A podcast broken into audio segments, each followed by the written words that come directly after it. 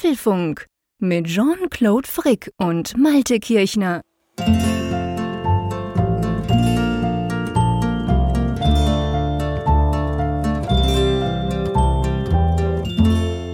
Hier ist Folge 373 des Apfelfunk Podcasts. Ja, mal wieder eine Folgennummer, die man von vorne und von hinten lesen kann und sie ist immer richtig.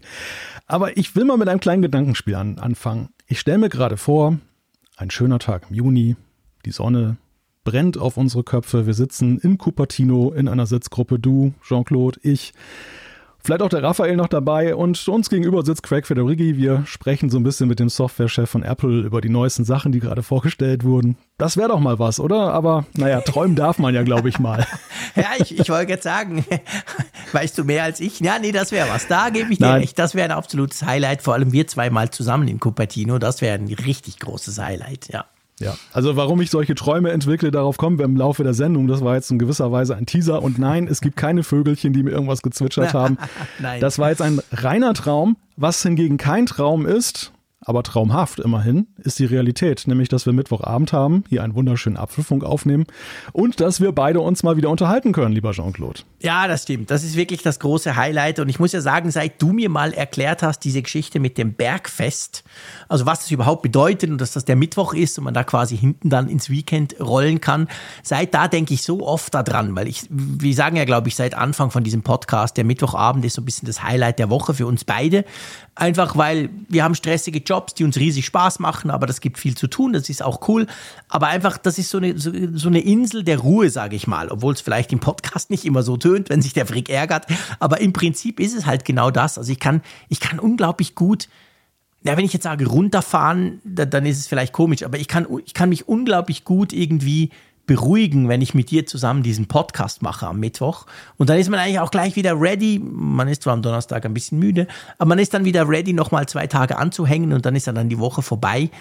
Von dem her, ja, schöne Sache. Ich freue mich sehr. Der, der, Apfelfunk ist mal sozusagen das Gipfelkreuz der Woche, ne? Dass man ja, hat es dann genau. erreicht und äh, genau. man, man blickt dann Man muss dann zwar noch absteigen, also die Woche ist noch nicht ganz durch, man sitzt ja. noch nicht quasi in der, in der Kneipe dann am Ende des Berges, aber ja, man ist man oben und man hat ein schönes Glücksgefühl, wenn man auf dem Gipfel steht. Aber runter kommt man immer, das ist ja dann die ja. alte Lektion, die man da Das haben wir jetzt nach 372 Folgen noch jedes Mal hingekriegt, dass wir so gut runtergekommen sind von der Woche, dass wir nächste Woche wieder drauf auf dem Gipfel stehen konnten. wohl wahr, wohl wahr. Ja, nee, das ist wahr. Sag mal, ist bei euch auch schon Frühling? Ja, sowohl als auch. Also es ist tatsächlich so, dass das Wetter hier weiterhin hoch und runter geht. Es gibt Tage, wo es dann wieder sehr kalt ist. Gestern zum Beispiel war so ein, so ein Tag, da habe ich wieder gefroren und äh, heute war es dann plötzlich wieder frühlingswarm. Also es ist echt ein bisschen verhext, dieser März. Ist, der, der kann sich nicht festlegen, was er möchte. Wir haben sogar Zuschriften bekommen, by the way, und, und auch auf Twitter haben mich Leute darauf angesprochen, die sich ganz ähm, ganz rührend, sage ich mal, erkundigt haben, ob alles geklappt hat mit meinen Sommerreifen. Weil ich glaube, ich habe ja letzte Woche schön. von meiner geheimen Superkraft erzählt, dass immer dann, wenn ich die Sommerreifen auf mein Auto ziehen lasse, dass dann ein Wintereinbruch ist. Und das war ja jetzt genau auch so. Es hat tatsächlich am Montagnachmittag, früheren Abend, hat es geschneit bei uns blieb natürlich nicht liegen, aber es war einfach flockig draußen und ich bin in der Zeit quasi mit den frischen Sommerreifen von der Werkstatt nach Hause gefahren. Das sind zwar nur zwei oder drei Kilometer, war überhaupt kein Problem, aber das haben offensichtlich sich einige gemerkt und haben sich dann erkundigt, ob ich gut nach Hause gekommen bin. Fand ich mega lustig. Aber es hat ja keiner Schneeketten zugeschickt, so sicherheitshalber. Nee, nee, nee, so weit ging es nicht. Wahrscheinlich Nein, gehen sowieso alle aus. Der Schweizer hat Schneeketten. Ich oute mich, ich habe keine. Hat man als Schweizer Schneeketten? Ist das so ja, Standardausstattung? Nein, das wäre jetzt wirklich übertrieben. Ich glaube, früher, also meine Eltern hatten völlig selbstverständlich Schneeketten hinten im Kofferraum und die wurden ja. irgendwie im November reingelegt und im März dann oder April wieder rausgenommen. Aber ich glaube, heute ist das, also pff, ich, ich lasse mich natürlich korrigieren, wir haben ja auch ein paar Schweizer, die zuhören, ähm, ist das nicht mehr so. Aber es ist schon so, wir sind ja eine Zeit lang, das weißt du ja auch, wir sind ja eine Zeit lang äh, immer nach Zermatt gefahren, über, über mhm. die Festtage, über Weihnachten. Und ich meine, da war es schon so ein paar Mal so, da hast du so gemerkt, und zwar dann peinlicherweise waren es ausgerechnet Deutsche, äh, wir Schweizer oder eben wir, jetzt, also ich mit meiner Familie im Turan damals noch, VW Turan Dieselding, natürlich keine Schneeketten, aber gute, gute Winterreifen. Und wenn es dann so richtig viel Schnee hat, es kommt dann schon mal der Punkt, wo du dann Probleme kriegst. Und wenn dann neben dir der Deutsche leicht lächelnd in seinem Mercedes, der super schlecht auf Schnee ist, an dir vorbeirauscht, weil er halt Schneeketten eingepackt hat, kommst du dir natürlich ein bisschen komisch vor. Aber ich, ich fand immer, das ist so ein wahnsinniger Aufwand und ich weiß dann auch nicht, wie man die blöden Dinger montiert und bah. Nee, also wir haben, wir haben das gar nie gemacht. Oder Spikes, oder wie heißen noch diese Dinger? Ja gut, Spikes natürlich, ich meine, das sind dann die, die Oberländer bei uns. Weißt ja. du, die, die wirklich in den Bergen wohnen und dort leben, die haben das zum Teil. Aber mhm. das ist natürlich dann verrückt, weil die kannst du ja nicht, die kannst du ja nicht wegnehmen. Das sind ja Reifen mit, ja, wenn ich sage Nägeln drin, ist nicht ganz korrekt, aber du weißt, die haben ja, ja dann so wirklich so, so Metallstifte drin. Und da darfst du zum Beispiel, ist lustig, das merkst du bei uns in Bern, steht das nirgends. Aber wenn du nach Thun fährst, wir waren ja zusammen auch in Thun, das sind ja. 30 Kilometer einfach Richtung Berner Oberland am See. Dort steht dann im Winter, bei jedem Parkhaus hat es ein Schild, dass man da mit Spikes nicht reinfahren darf, weil sonst der Belag kaputt geht quasi. Ja. Und bei ja. uns in Bern hat das niemand, weil es hat sowieso niemand Spikes. Aber je näher du so Richtung Berge rückt, dann siehst du anhand von solchen Schildern, dass da eben ab und zu Leute mit Spikes rumfahren. Hier keine Räumpanzer abstellen, bitte. genau, also bitte nicht den Belag kaputt machen, es kommt teuer. Nee, nee, aber du, ich meine, wir haben auch immer weniger Schnee. Also ich, ich werde definitiv kein, keine Spikes oder keine Schneeketten mehr brauchen. Und warum zum Geier sprechen wir Ende März über Schnee? Tja, das ist eine gute Frage, weil es noch so ein bisschen winterlich anmutet. Ich will jetzt über Frühling sprechen, über den Sommer, über schöne Aussichten.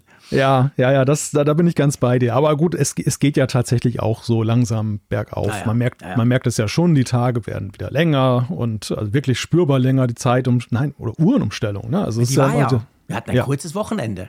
Ja, oh je. Ist es peinlich, wenn ich sage, dass ich immer ein paar Tage so, so eine Art Mini-Jetlag habe? Nein, das ist überhaupt nicht peinlich. Also das geht ich mir gar nicht mal so unähnlich. Ja, das, nicht das, mega schlimm, aber ich merke es einfach. Ja, das Witzige ist, dass, es man, dass man das am Sonntag, also dem Tag der Zeitumstellung, geht mir zumindest so, habe ich das gar nicht. Nö, ich auch nicht, überhaupt nicht. Ist ja, ist ja sowieso ein im Vergleich ja, zur Woche relaxter Tag. Ja, genau. Aber es wird immer schwierig dann, wenn die neue Woche genau, beginnt. Genau, Montagmorgen weil, so. Oh. Weil dann merkst du, wenn der Wecker um sechs klingelt, mhm. ist es schon ein Unterschied, ja. ob die Uhr jetzt so oder so steht. Finde ich auch. Und auch am Abend merkst du das dann. Also ich, ich habe jetzt Montag und Dienstag habe ich gemerkt, ja, ich bin dann quasi länger wach. Einfach weil ich ja eigentlich noch eine Stunde zurück bin, weißt du? Also mhm. zwölf ist ja nicht zwölf, ist ja eigentlich erst elf. Und, ähm, und das, das, das merke ich dann schon. Ja.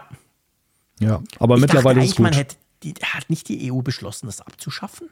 Habe ich das falsch verstanden? Ah, ja, der Witz des Jahres. Ja, schon, Oder des Jahrhunderts, keine Ahnung. Nein, es, es, es gibt ja, es gab ja tatsächlich das Bestreben und ich, es gab ja irgendwie auch eine, eine Abstimmung, genau. die aber, glaube ich, nicht bindend war, mhm. ähm, die ja zum Ergebnis hatte, eindeutig schafft den Blödsinn ab. Genau. Und dann ging aber ja der Streit erst richtig los, weil seither wird ja eifrig darüber diskutiert, welche Zeitzone Ach soll es denn so, sein? Natürlich, also stimmt, genau. Wollen wir Sommerzeit, wollen wir Winterzeit? Das steht so ein bisschen Als so 50-50. Ja.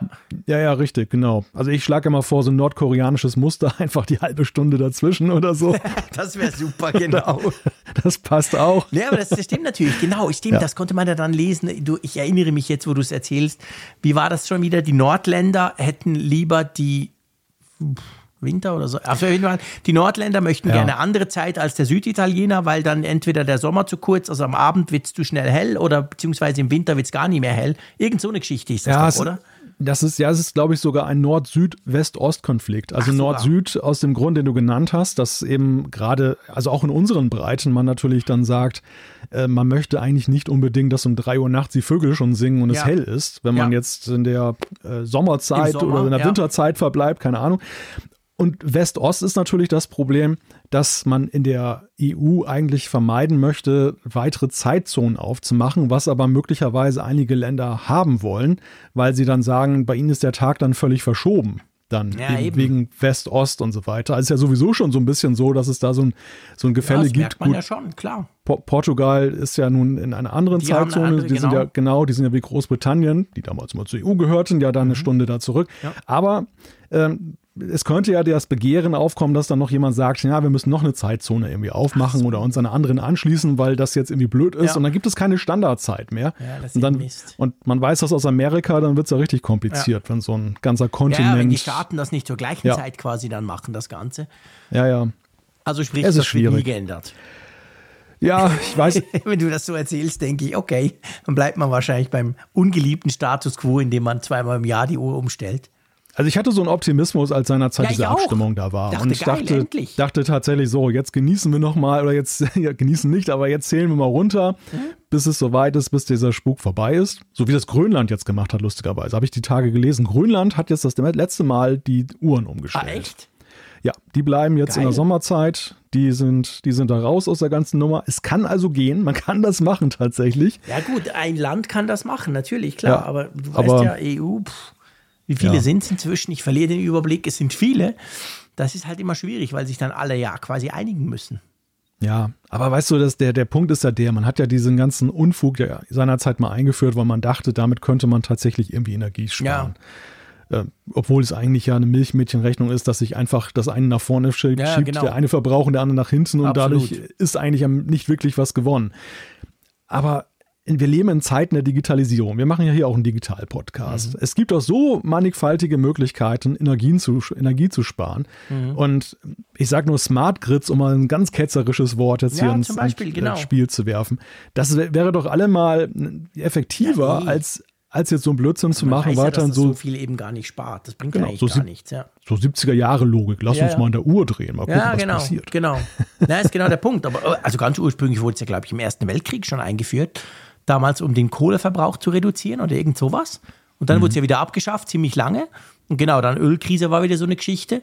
Da war es ja übrigens so, das wusste ich gar nicht. Das wurde ja dann, ich weiß nicht mehr genau, irgendwie 78, 79 wurde das Final dann eingeführt in der, also das hieß ja damals nicht EU, sondern EWR, EG, was auch immer. EWG wahrscheinlich. Genau. Ne? Die, die, ja. Und die Schweiz, natürlich, dreimal darfst du raten. Äh, äh, auf keinen Fall. Es gab eine Volksabstimmung. Nö, machen wir nicht. Und dann musste man drei Jahre lang die Uhren umstellen, weil die Schweiz einfach als kleine Zeitinsel eine andere Zeit hatte, weil die das nicht mitgemacht hat. Und dann hat dann der Bundesrat irgendwann gecheckt, ja, ist eigentlich schon doof. Und ich weiß nicht mehr, ob sie es dann einfach nochmal eine Volksabstimmung gemacht haben und die wurde dann, wahrscheinlich wurden die dann gewonnen. Aber wir waren also eine Zeit lang, irgendwie Anfang der 80er Jahre, waren wir eine Zeitinsel. Stell dir mal vor, wie doof. Wenn wir Aber nicht die im- gleiche Zeit hätten, das wäre total blöd. Ja, um Gottes Willen, stell dir vor, die Koordination dieses Ja, Podcasts, genau. das wäre eine Katastrophe. Ent, entweder müsstest du ganz lange aufbleiben, Genau. ich weiß gar nicht, wie das dann wäre, oder, Genau. ja, oder, Oder, schon früh mega ran. früh anfangen. Ja. Oh Gott, oh Gott, oh Gott. Ja, nee, gut, dass das äh, vermieden wurde, Ja. dass, dass wir hier auf so viel einer. zur Schweiz, die will immer ein bisschen anders sein. Ja, ich finde das ja putzig, das wusste ich auch noch gar nicht, Doch, dass doch. es diese Episode gegeben hat. Oh. Also ich, ich bin da, ich war da schon auf der Welt, aber ich erinnere mich nicht mehr dran. Also Ja. ich, keine Ahnung. Aber auf jeden Fall, ich habe das jetzt letztens wieder nachgelesen und dachte, oh wow, wie absurd. Einfach weil die Schweizer das zuerst mal abgelehnt haben. So nach dem Motto, finde ich blöd. Mir scheißegal, Ja. alle Länder rundherum haben es zwar, aber hey, nee, wir nicht. Und dann braucht man halt drei Jahre, bis man merkt, ah, ist kein unpraktisch. Jedes Mal, wenn du in die Ferien fährst, musst du die Uhr umstellen. Und dann haben sie es dann doch noch gemacht. Ja. Und wahl wahlweise wart ihr eurer Zeit dann voraus oder der Zeit hinterher? Ja, eben, genau. Das ist genau der Punkt. Also das war einfach, war einfach nicht, nicht praktisch. Nee, ich glaube, ja, was war das? Vorher war ja die Winterzeit. Also das ist ja eigentlich, die heißt ja eigentlich nicht Winterzeit, das ist ja die Normalzeit, weil die mit der Sonne korrespondiert. Ja. Und das war ja die. Also das heißt, wir haben einfach nicht umgeschaltet, sprich, wir waren ein halbes Jahr lang hinten, hinterher oder sogar mehr als ein halbes Jahr. Und dann hat es dann im Winter ja wahrscheinlich wieder gestummen, irgend sowas. Aber ja. Absurde Geschichte. Gut, wir sind zeitlich synchronisiert. Genau, lass uns über was Zeitgemäßes sprechen an dieser Stelle. Genau, lass uns über unseren Sponsor sprechen. Diese Folge wird nämlich wieder unterstützt von NordVPN und das freut uns natürlich riesig, dass die so treu sind und uns wieder unterstützen. Und wir kriegen ja ab und zu mal wieder Zuschriften von NordVPN. Einerseits von Leuten, die das testen, beziehungsweise die einen auch ein Abo abgeschlossen haben. Freut uns und NordVPN natürlich auch. Dann kriegen wir manchmal die eine oder andere Frage. Aber ähm, wofür würdest du jetzt sagen, kann man das am besten brauchen? Was, was wäre so dein Use Case, der am meisten genutzt wird von dir? Mein häufigster Ja? Use Case ist tatsächlich, wenn ich jetzt irgendwie amerikanisches Fernsehen, Lokalfernsehen mal sehen möchte. Irgendwelche Ereignisse sind in mein Gott, Amerika. das tust du dir an, du Armer. Ja, weißt du, es ist ja manchmal so, ich bin immer so jemand, der gerne so aus erster Quelle bestimmte stimmt. Dinge dann liest und Ja. sieht. Und äh, dann, es gibt ja manchmal Nachrichtenereignisse, die, die erreichen uns hier in Europa über, ja, zum Beispiel die DPA Mhm. und dann, dann liest du davon und irgendwie hast du da so das Gefühl, du bist irgendwie neugierig, du willst mehr darüber erfahren Ja. und äh, dann willst du eine Primärquelle anzapfen das mit den Zeitungen ist ja teilweise nicht mehr so, so gut da in, in Amerika. Da mhm. sind ja viele schon eingegangen und es gibt halt eine unglaubliche Lokalfernsehlandschaft ja, dort. Stimmt. Das Problem ist nur, die machen zumeist ganz viele Geofencing, dass ja. die wirklich gucken, anhand deiner IP-Adresse, du kommst aus Europa und dann kannst du es halt nicht aufrufen. Und dann, dann, ja, dann wird gesagt, du bist nicht berechtigt, auf Wiedersehen. Mhm. Und, und dagegen hilft dann halt NordVPN, weil da kannst du wirklich dann diesen Client installieren, auf deinem Mac zum Beispiel oder eben auf dem iPhone, iPad und dann drückst du einfach auf Amerika auf der Weltkarte, so eine Karte kannst du sagen, welches Land möchtest du eben dann diesen Übergangspunkt haben ja, und dann verbindet sich das im Hintergrund. Du hast dann nicht irgendwie technisch groß was mit zu reißen. Du musst also kein Nö. Netzwerkexperte sein Nein. oder sonst was. Es ist total easy, einfach die App aufrufen. Ja, und dann gehst du einfach in deinen Browser und rufst die Seite nochmal neu auf und siehe da, das Geofencing ist aufgehoben, weil du nämlich wie ein Amerikaner für den Server erscheinst. ja, ganz genau. Und ihr könnt das mit 60 Ländern machen. Also ihr könnt natürlich nicht nur amerikanisches Lokalfernsehen gucken, sondern pff, was auch immer, alles eigentlich französisches oder irgendwas, die arbeiten ja alle ähnlich, also das könnte man wirklich nutzen. 5500 Server gibt's da.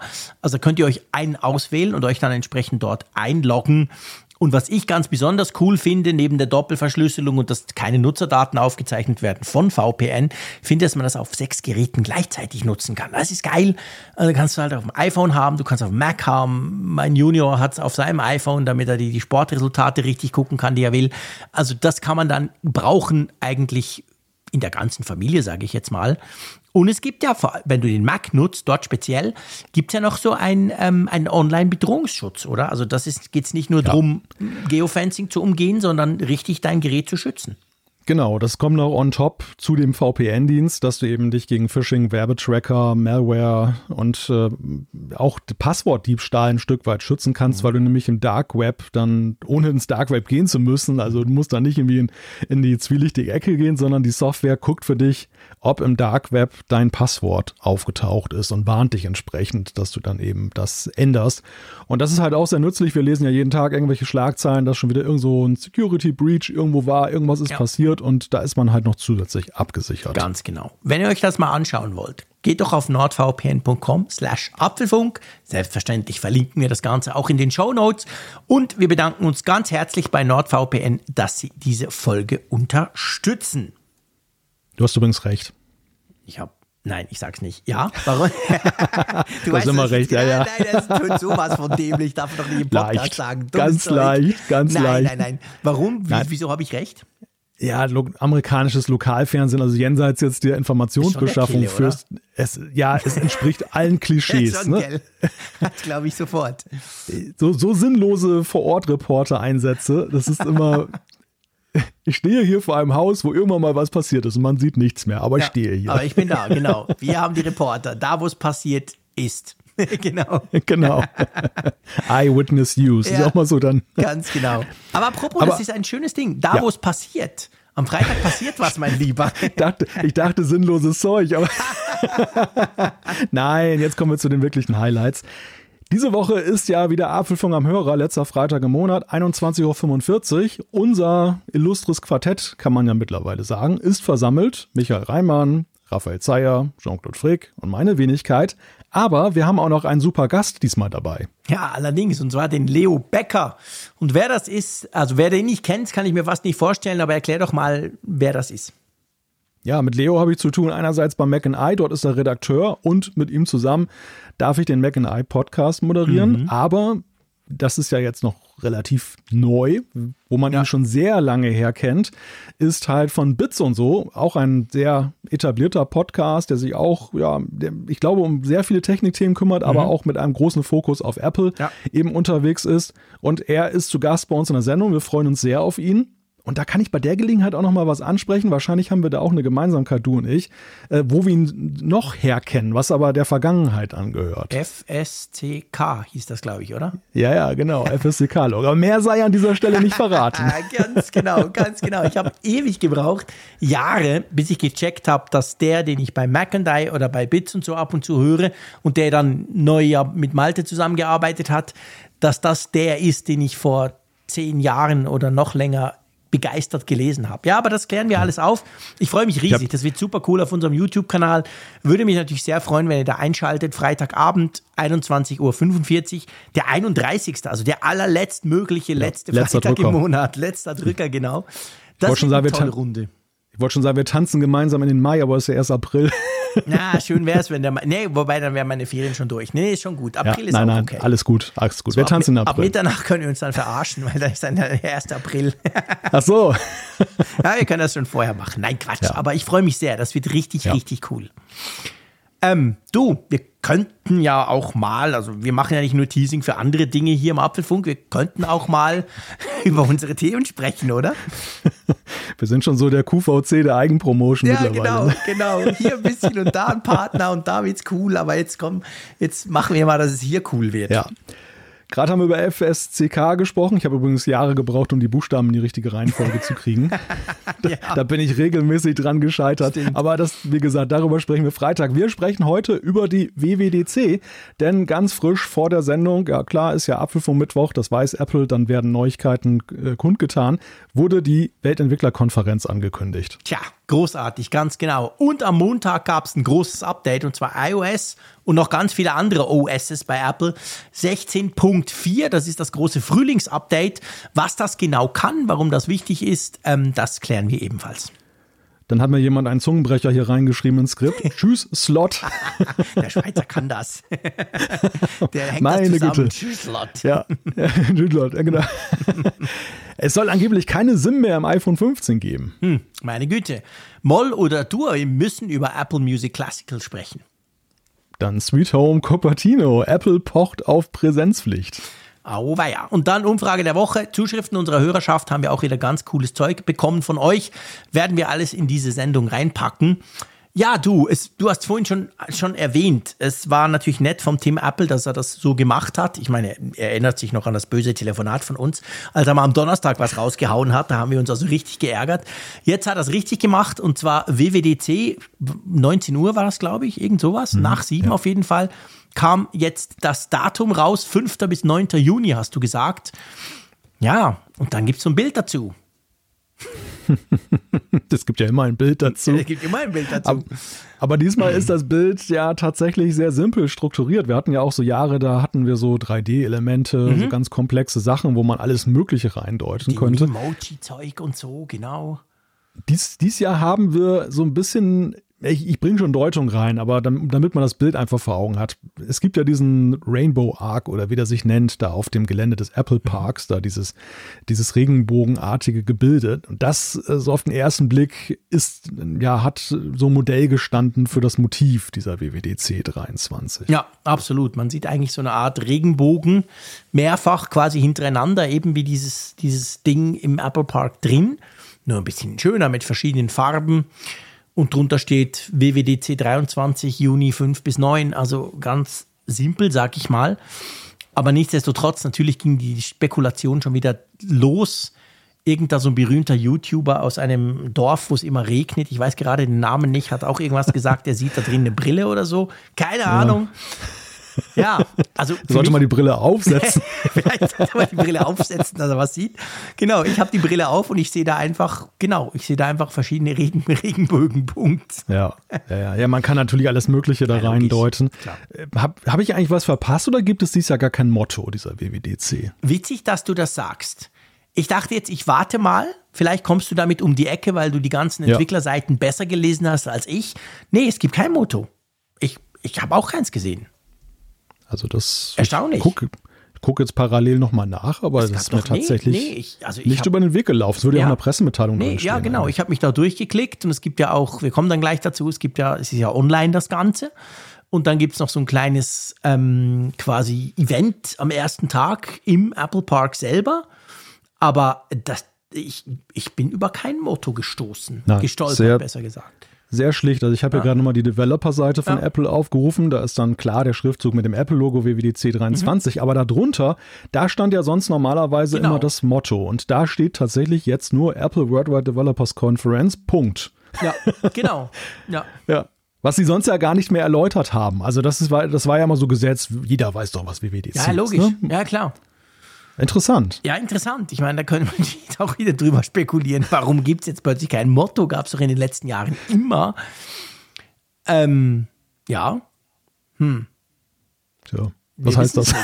Ich meine, was ja spannend, also was, was, was wir wissen, komm, kommen wir zu dem, was wir wissen. So mhm. viel ist ja. es ja gar nicht. Wir wissen den Termin, okay, fair enough, haben wir jetzt gerade gesagt, Anfang Juni.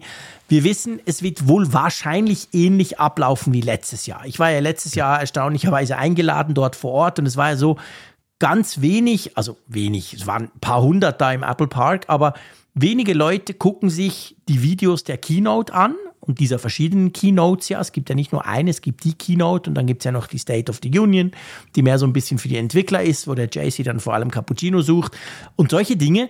Und was ich witzig fand, dieses Mal haben sie schon genau geschrieben, dass das dann Videos sind. Damit gar keiner überhaupt auf die Idee kommt, dass, dass das dann dort quasi live sein könnte. Also sie haben es sogar schon reingeschrieben, aber sie machen, sie sagen eben auch, es ist ein Online-Event, kostet nichts. Wenn du einen Apple Developer-Account hast, kannst du das machen, kannst du da teilnehmen quasi.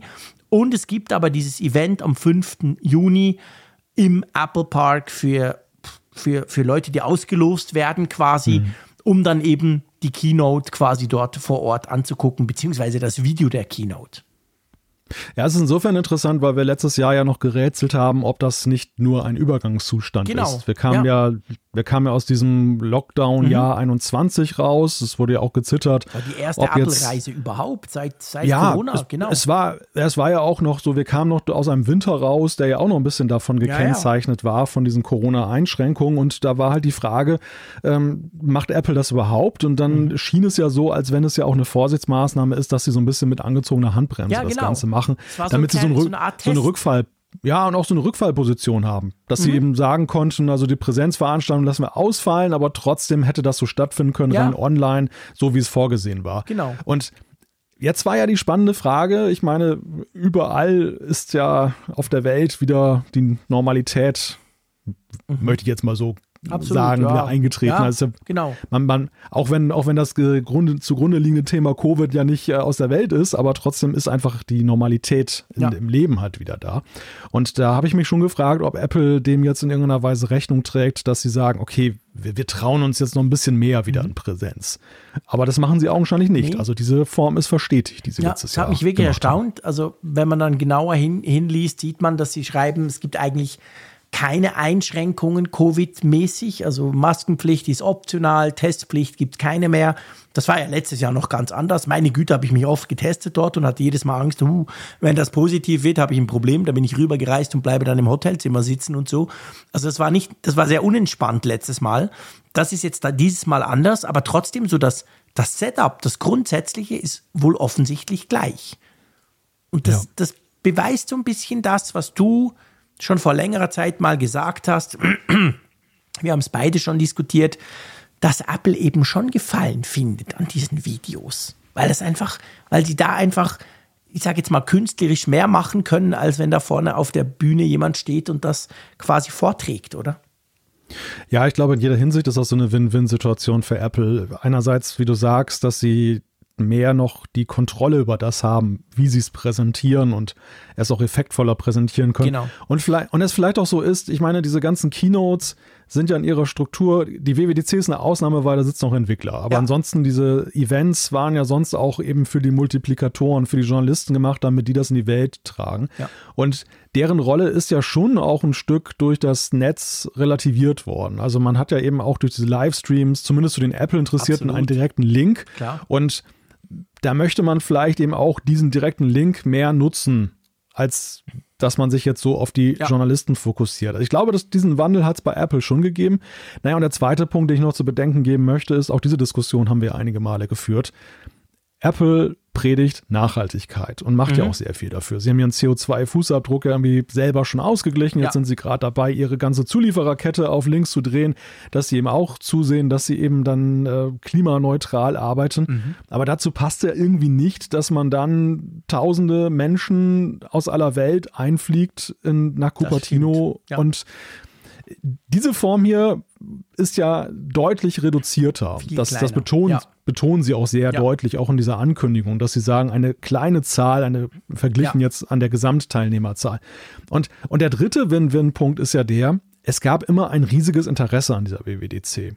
Und mhm. äh, es war immer auch ein Stück weit für Entwickler frustrierend, weil online war, es, es gab zwar trotzdem die Videos von diesen, diesen Präsentationen, ja, diesen so Sessions. Du warst nicht so richtig dabei online. Du warst nicht so richtig dabei und du hattest vor allem auch nicht diesen unmittelbaren Zugang zu den Apple-Leuten dort. Genau. Und den hast und online, weil sie es jetzt so online first aufziehen, ist es so, dass ja alle gleichberechtigt ja. sind. Also klar, du hast noch ein bisschen mehr Flair und vor Ort, ich würde es ja auch gerne mal sehen, aber ja, klar. Ähm, es ist trotzdem nicht so, dass du jetzt, äh, wenn du nur online teilnimmst, dass die, die wichtigen Informationen und auch die Informationen für dich als Entwickler im Job, ja, dass dir die vorenthalten bleiben. mitmachen. Genau, du kannst ja. dich da überall äh, da, da, dabei beteiligen, was du sonst eben nicht konntest. Sonst musstest du nach Cupertino fliegen. Ich meine, klar, das war, also das war ja San Jose, war es eigentlich meistens. Das war ja crazy. Es waren ja 6000 Entwickler vor Ort. Das war ja wirklich geflutet quasi. Aber trotzdem, es waren eben nur 6000. Und wie viele Apple-Entwickler gibt es denn? Also es war natürlich trotzdem nur ein Bruchteil, die die Chance hatten, da vor Ort zu sein und eben diese Sessions zum Beispiel zu besuchen und mit Entwicklern zu sprechen. Und jetzt durch dieses Online haben eigentlich zumindest theoretisch alle die Chance, da reinzuschnuppern. Ja.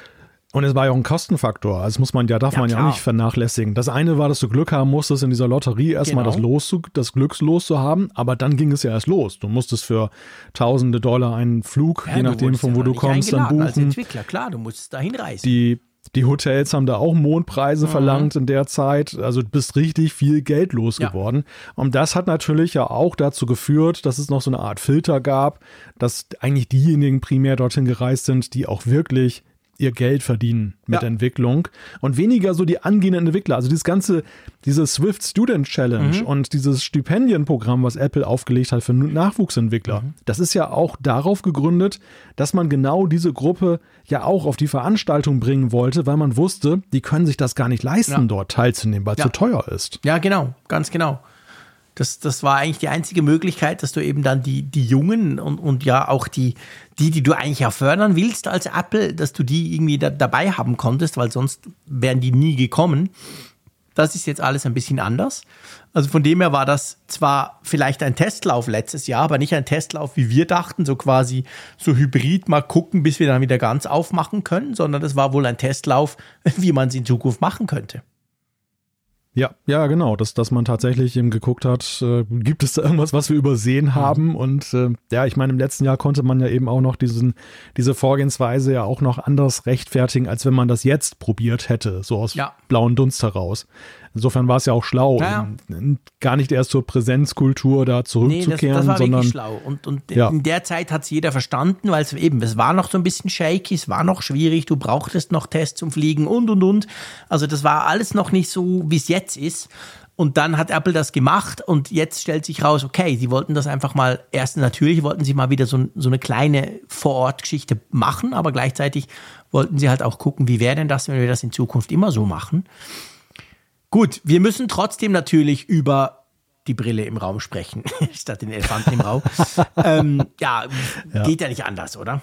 Ja, ja klar. Ja, die Brille ist ja tatsächlich so, dass das große Ding, was jetzt äh, spekuliert wird mit Blick auf die WWDC, dass Apple einen Ausblick gibt auf dieses Mixed Reality Headset, über das ja schon ewig gesprochen wurde, verbunden auch mit der Sache, dass dann die Software die dazugehört, vorgestellt ja. wird, weil ja gesagt wird, dieses erste Headset könnte ja oder wird wahrscheinlich so eine Art Dev-Version sein. Ja, genau. Also ich meine, es gibt ja auch, es gibt ja wirklich ganz viele Gründe, das haben wir letztes Jahr schon gesagt, dass man, wenn man sowas macht, wenn man wirklich diese Brille mit dem entsprechenden Ökosystem, mit den Apps und so weiter, wenn man sowas aufziehen will, dann gibt es ja wirklich nur einen Termin pro Jahr, den Apple dafür eigentlich nutzen kann und das ist die WWDC, weil da geht es eben genau um Entwickler, da geht es um neue Betriebssysteme, wenn das jetzt Reality OS oder wie es dann am Schluss vielleicht heißen wird, das würde dort extrem gut drauf passen, oder?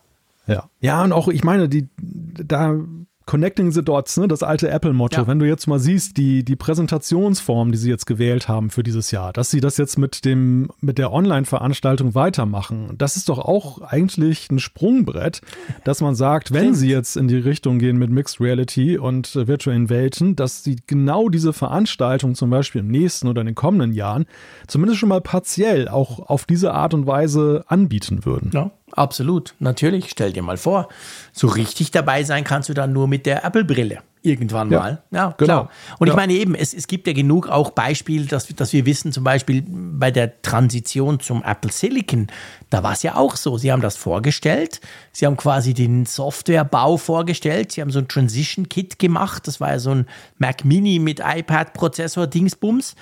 Und dann haben sie quasi den Leuten gesagt, so, jetzt entwickelt mal coole Apps oder portiert mal eure Apps. Und das könnte ja jetzt auch so sein. Also ich könnte mir wirklich vorstellen, dass sie vorstellen, was die Brille können soll, wo sie damit hinwollen, aber dass sie dann auch sagen, okay, ähm, wir sind noch nicht da, es gibt noch nicht das finale Produkt, aber hey, es gibt natürlich ein Testkit, das könnt ihr für, quai- keine Ahnung, 5000 Dollar kaufen und dann ka- kann man dort drauf quasi programmieren, damit dann, wenn das Teil dann auf den Markt kommt, und ich glaube ja immer noch nicht, dass es dieses Jahr ist, dass dann schon Apps ready sind. Ja, ich glaube auch, dass dieses äh, Headset mehr als fast jedes andere Apple-Produkt davon abhängig ist, dass es eben auch sehr viele Apps gibt, um den teuren Kauf für sich zu Ja, rechtfertigen. also wenn genau. wir mal so daran denken, äh, eine der letzten großen Neuerscheinungen Apples, eine neue Gerätklasse, die Apple Watch. Mhm. Da war es ja auch so, Apple hat zwar auch da sehr stark darauf gesetzt, die Entwickler mit an Bord zu nehmen, aber lustigerweise war es am Ende ja so, dass die Grundfunktionen den meisten Leuten ja vollkommen ausgereicht haben als Grund, diese Apple Watch zu heute so. kaufen. Ja, eben, genau, ist bis heute so. Die Notifikationen auf den Armen, Fitness, Genau. Messen und so weiter. Also wer, wer hat denn drastisch viele Apple Watch Apps tatsächlich drauf und nutzt sie wirklich intensiv? Ich glaube, ganz viele haben tatsächlich nur das drauf, was Apple dort draufgepackt hat. Ja. Aber beim Headset ist das anders. Das ist nun mal vom Preis her ein ganz anderes Kaliber und der, der Nutzwert definiert sich auch, glaube ich, eben dadurch, dass du eben viele Anwendungen dort hast. Also wenn die Entwickler nicht mitziehen, ich weiß nicht, ob Apple dann nur mit System-Apps so einen tollen Use Case schaffen kann, dass du so denkst, ach, dann nehme ich mal 3000 Euro in die Hand. Ja, das glaube ich eben auch nicht. Das ist genau der Punkt. Also ich glaube, Apple, Apple muss letztendlich wie damals beim iPhone, muss quasi die Umgebung zur Verfügung stellen. Und natürlich wirst du damit schon Dinge tun können, keine Frage. Ähm, keine Ahnung, Messaging und, und, und. Da wird schon viel Zeug drauf geben von Apple. Aber um das zu erweitern, um quasi die Möglichkeiten, Apple wird dann irgendwas reden von unbegrenzt und was auch immer, um diese Dinge, die Magie quasi erst so richtig zum, zum, zum Tragen kommen lassen, dafür brauchst du Apps, dafür brauchst du externe Entwickler, die Ideen haben, die Apple vielleicht nicht hat, die mit dieser Hardware, die ihnen Apple da zur Verfügung stellt, quasi irgendwas Geiles bauen. Und das braucht eine gewisse Zeit. Ich stelle mir vor, bei so einem Brillenteil länger als bei einem neuen Smartphone oder selbst die Uhr war ja auch ganz salopp gesagt zuerst mal ein ganz kleiner Bildschirm, den wir ja schon kennen. Da kannst du was drauf machen. Die Uhr, äh, beziehungsweise die Brille wird ja dann schon ziemlich anders werden. Und das ist, glaube ich, also was heißt, ich bin überzeugt, das ist Apple bewusst, ist sich das dessen bewusst.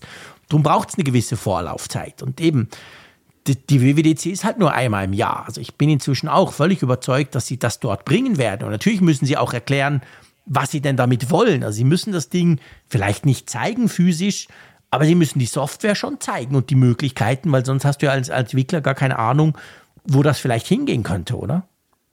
Ja, sie müssen schon, glaube ich, irgendwie zeigen, wie so eine App aussieht und welche, welche Darstellung das Ganze dann hat. Denn ich glaube, da ist auch ein bisschen Überzeugungsarbeit bei zumindest einigen für Apple relevanten Entwicklern nötig. Das ist ja so, dieser, dieses Versprechen, was vom iPhone herkommt, dass eigentlich jeder App Store bei Apple ein per se ein, eine Goldgrube ist, ein Erfolg, ist ja auch, hat sich ja auch über die Jahre ein wenig relativiert, über die vielen Versuche von Apple. Ja. weitere Plattformen. Es fing ja mit dem Mac App Store schon an, der einen schweren Start hatte, Genau. von dem ich mittlerweile behaupten möchte, dass er ja doch schon ganz gut sortiert ist, aber der hat lange gebraucht. Mhm. Ja. Äh, und das, das geht eben über, guck dir die Apple Watch an, den App Store da drauf, guck dir das Apple TV an. Also nichts ist ja nur annähernd Nein. jetzt Ja. von, von den Wachstumsraten und von der Akzeptanz bei den Entwicklern dort angekommen, wo das iPhone zum Das ist Beispiel genau jetzt ist. Punkt. Und deshalb ist das halt kein Selbstläufer jetzt, dass Apple da sich hinstellt und sagt, hey, neue Plattform, neuer App Store, ne, füllt mal unsere Ränge dort. Ich Ja. glaube nicht, dass das so funktioniert, sondern dass da schon auch selbst für Apple ein wenig Überzeugungsarbeit da, da nötig ist. Besonders bei dem Thema ähm, alles, was in Richtung Metaverse geht, weil da sehr viele Menschen skeptisch sind. Ja, klar. Und ich meine, wir haben halt auch den großen Konkurrenten, der es jetzt gerade in den Sand setzt. Also wir haben schon das ein oder andere Beispiel, wo es nicht funktioniert. Also von dem her, ich bin auch überzeugt. Also das muss, das muss extrem viel Überzeugungskraft sein bei den Entwicklern, weil letztendlich der Entwickler nimmt ja quasi Geld in die Hände.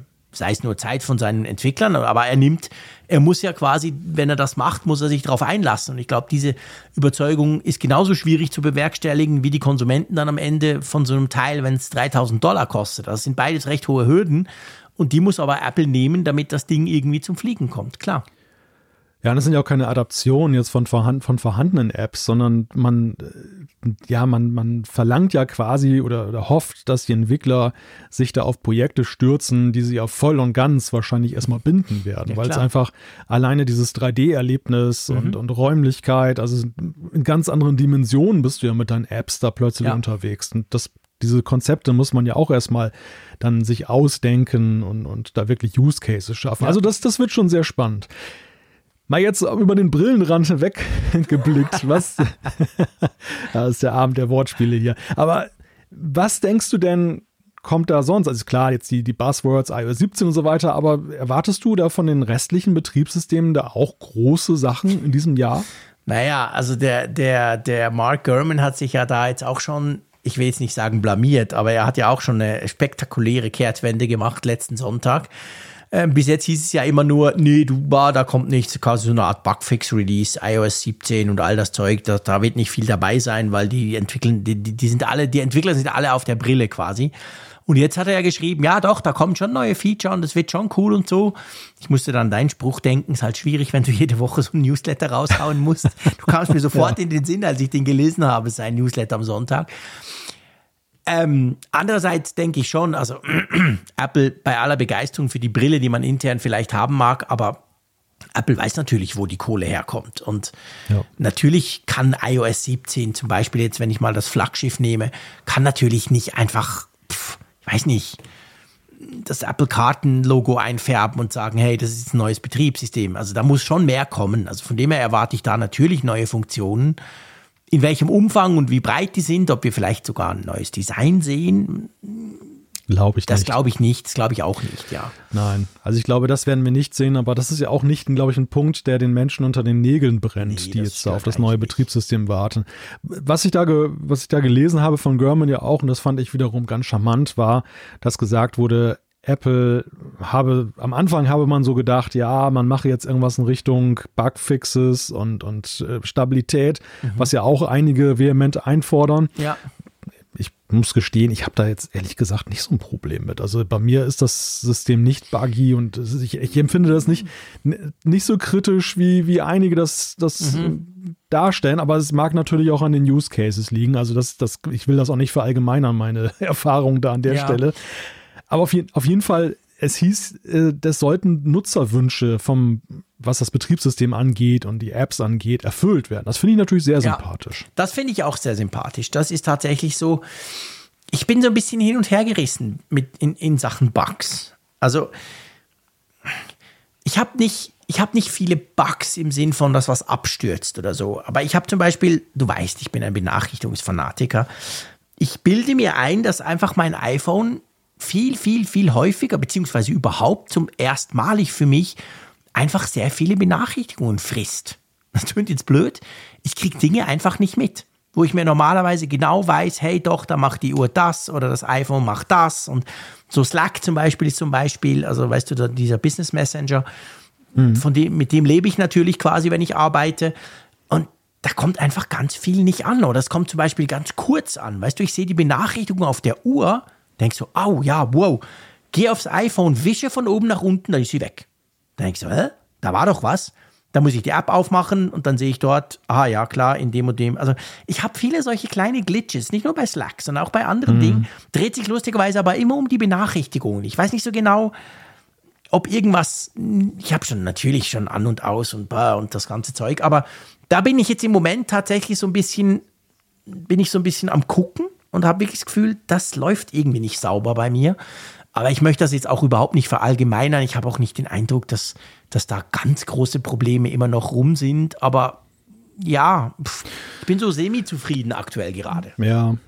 Ja, aber ich finde, aus Entwicklerperspektive kann man sicherlich auch mit Fug und Recht sagen, dass dieses ganze Push-Notification-Thema eines ist, wo sicherlich auch noch Wünsche da sind, ja, was die Zukunft okay, angeht. Vielleicht sollte man das mal von Grund ja. auf neu machen, ja, das stimmt.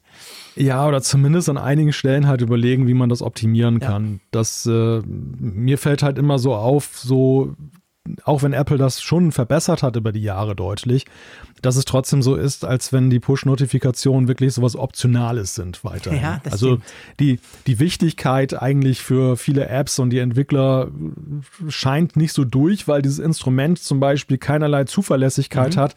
Ähm, ich kriege zwar eine Rückmeldung vom Server, ob die, diese Push-Nachricht, also ob der Empfänger überhaupt noch existiert und dann kann ich meinen Server entsprechend meine Datenbank anpassen. Aber ich habe zum Beispiel keine von Apple vorgesehene Möglichkeit der Empfangsbestätigung, was ja, ja bei manchen Notifikationen, die wichtig sind, ja durchaus wünschenswert ja, die, wäre. Definitiv. Und also da, da, da ist einfach noch sehr viel Luft nach oben, was die Verlässlichkeit angeht. Ja. Vielleicht auch so Archivfunktionen, weil du das gerade sagtest, dass man die Historie nochmal wieder aufrufen mhm. möchte. Ich bin auch kein Fan von diesem Prinzip, dass, dass Dinge da einfach verschwinden, wenn man in die App reingeht. Das, ja, finde ich auch. Ich, ja, das nervt mich auch. Du hast recht, mal keine Chance. Ja, das, das ist ein guter Punkt. Diese, diese Vergänglichkeit, ja. die, die, die ist. Äh, aus, weil, weil ich immer wieder auch das Szenario erlebt habe, dass ich aus irgendwelchem Grunde, zum Beispiel manche, manche Notifikationen haben Sprungmarken mhm. in eine App. Ja, du genau. hast eine Nachrichten-App ja. und da gibt es eine Sprungmarke. So, die Sprungmarke hat beim ersten Mal nicht funktioniert, was vielleicht auch gerade an der, an der bestehenden Internetverbindung ja, Gar nicht mal eine App. Ja. So, jetzt möchte ich ein zweites Mal diese Sprungmarke machen. Ja aber, es geht nicht, weil die Notifikation verschwunden ja, genau. ist in dem Moment. Und das, und das sind so Sachen, wo ja. ich dann immer so denke, hm, irgendwie ist das ja so. Sehr guter Punkt iPhone OS 1.0 jetzt so ja. von der ganzen Geschichte. Super her. Punkt. Ja. Das habe ich oft, das habe ich oft, dass ich was in den Benachrichtigungen sehe und dann, weil zappelig oder weil irgendwie, dann habe ich schon so halb drauf geklickt oder so. Oder eben, ich gucke die Benachrichtigung, oh ja, oh wichtig, oh, muss ich nachher unbedingt lesen, diesen heiße Artikel. Und da mache ich aber eine, zehn Minuten später aus irgendeinem anderen Grund heiße auf, die App. Ja, dann ist die Benachrichtigung weg. Und dann ja. finde ich das nicht mehr. Und ich meine, so schnell wie ihr outputtet, finde ich es nie mehr. Also solches Zeug, das ist wirklich, das nervt mich unendlich. Und da muss ich wirklich sagen, ich bin ja immer auch auf, auf Android unterwegs und ich finde dort nicht alles und ich finde auch die Benachrichtigungen nicht generell besser.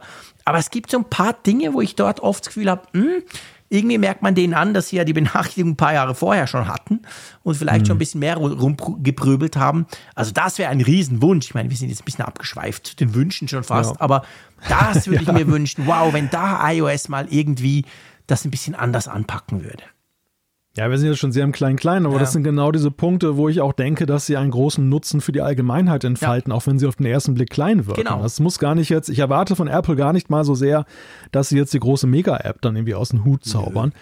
Aber das ist einfach so die Feinheiten. Es gibt, es gibt in diesen Tagen auch so eine Diskussion, da haben sich auch einige amerikanische Blogger dran beteiligt, ob denn nicht die Passwortfunktion der, der, der iCloud Keychain, mhm. ob der denn nicht eigentlich in der Einstellungen-App da ja, unter Wert verkauft wird. Ja. Ob das nicht mittlerweile eine vollwertige, eine vollwertige App ist, äh, gleichzeitig mit Funktion, da habe ich auch gestaunt. Ich habe dann gelesen, dass du da auch noch alles Mögliche hinterlegen kannst. Das ist krass, ähm, was man da, also da kannst du, ja. wahrscheinlich kannst du 70, ja, was heißt 70, 80, 90 Prozent von dem, was die allermeisten Leute brauchen, die einen Passwortmanager haben, kannst du dort drin machen, inklusive Zwei-Faktor und, und, und. Ja, genau. Aber ich finde das mal. No way. Ja, genau, wer weiß das denn? Ja, genau. Wer weiß das denn? Und, und ich glaube, das sind Klar, so Punkte, ich meine, die da kann sich dann Ärger ein mit One Password und all denen, wenn sie plötzlich eine eigene App quasi eine Schlüssel-App ja, rausbringen. Aber, aber, komm, ich meine, am Ende ist es so, erstens hat Apple das nie abgehalten, irgendwelche nee, Apps zu sharelocken, wie das man ja so schön sagt. Ja. Und, und zweitens ist es so, die Funktion existiert ja trotzdem. Also es ist ja einfach nur umständlich, aber genau. sie, sie machen es ja. ja. Sie, sie greifen da ja letzten Endes etwas ab. Also das sind so Punkte, ja, und bei der Entwicklung zum Beispiel würde ich mir tatsächlich wünschen, dass sie diese ganzen Widgets und so weiter noch deutlich einfacher machen für Entwickler. Ah, okay. Das, ja. das, das ist, also ich glaube, ein, ein Mosaikstein, ein Puzzlestück mhm. oft bei der Frage, warum wir so wenig Widgets auf dem Homescreen sehen und im Lockscreen, ja. ähm, ist auch, dass das im Vergleich ja, eine App zu schreiben deutlich komplizierter, mein, nach meinem Gefühl ist. Ich ja. bin jetzt jetzt auch eher Line-Programmierer ja. ähm, und äh, das, das, äh, ja, da bist du schon ein bisschen abgeschreckt. Also da könnte, da ist auch noch ein bisschen Luft nach oben möglich. Sehr spannend, ja. Also Ja. eben, ihr seht, die Brille wird natürlich, sollte sie in irgendeiner Form vorgestellt werden, wird natürlich alles dominieren. Absolut klar, das kann man jetzt schon sagen. Aber trotzdem, ich glaube, es ist sehr viel Raum vorhanden, coole Dinge zu tun. Äh, Eigentlich egal auf welcher Plattform, auch auf dem Mac hätte ich auf Anhieb einige Ideen. Vom iPad wollen wir gar nicht reden, meine Güte. iPad OS, da fehlt, Oh da fehlt ja bekanntlich einiges. Ähm, also Aber, ich aber hoffe schon. vielleicht noch. Aber vielleicht noch ein Punkt mit Blick auf die Software, das Ja. ist mir heute noch aufgefallen. Wir haben ja WatchOS 10 dann dieses Jahr tatsächlich. Das Oh, könnte ja auch nochmal ein, ein Zeitpunkt sein, so Jetzt von der ja neun, genau. Zahl her. Wow. So Watch, WatchOS X oder so. Ja, und weißt du, das Lustige ist ja, man, man, man unterschätzt das ja immer, weil man, weil man im Unterschied zu iPhone oder zu Hardware-Keynotes ganz generell, ist es ja immer so, dass du bei der WWDC, du hörst ja vorher wenig bis gar nichts. Eben der Gurman schreibt ein bisschen was, aber im Prinzip, es gibt kaum Leaks. Und das zeigt ja, das haben wir schon oft diskutiert, dass halt Apple, ich sag mal, das Software-Thema besser in-house behalten kann, sozusagen, als das Hardware-Thema, völlig klar. Aber du, du hast natürlich recht. Ich meine, auch WatchOS, puh, das waren ja jetzt auch eher Service-Releases, die letzten zwei, drei Versionen. Da, und das stimmt mit der 10. Ich meine, Apple habe ich gar nicht dran gedacht. Apple mag ja Zahlen. Wir kennen das ja. Also Apple mag solche Dinge. Das könnte absolut auch sein, Brille hin oder Brille her, dass wir irgendwie ein, ein erneuertes oder einfach, dass wir bei WatchOS größere Änderungen sehen, als wir sie jetzt in den letzten zwei, drei Versionen gesehen haben. Also ich wollte es zumindest mal gesagt haben. Mhm. Wenn es nachher dann nicht so ist, dann ja. Ja, wir hauen einfach bei war's. jedem Betriebssystem was raus, damit wir dann sagen können in zwei Monaten, hey, pff, wir haben es So ja schon Görman. gesagt. genau. Wie wir damals schon im Apfelfunk Genau. gesagt haben. ja, ja, genau. Sehr seriös. Ja, gut, also wie gesagt, 5. bis 9. Juni. Mal schauen, was das bringt. Da wird natürlich logischerweise die Gerüchteküche auf diesen Termin hin, wird dann noch weiter köcheln. Aber lass uns mal zurück zu den harten Fakten kommen. Jetzt haben wir wirklich über viel spekuliert, außer dem WWDC-Termin, den wir wissen.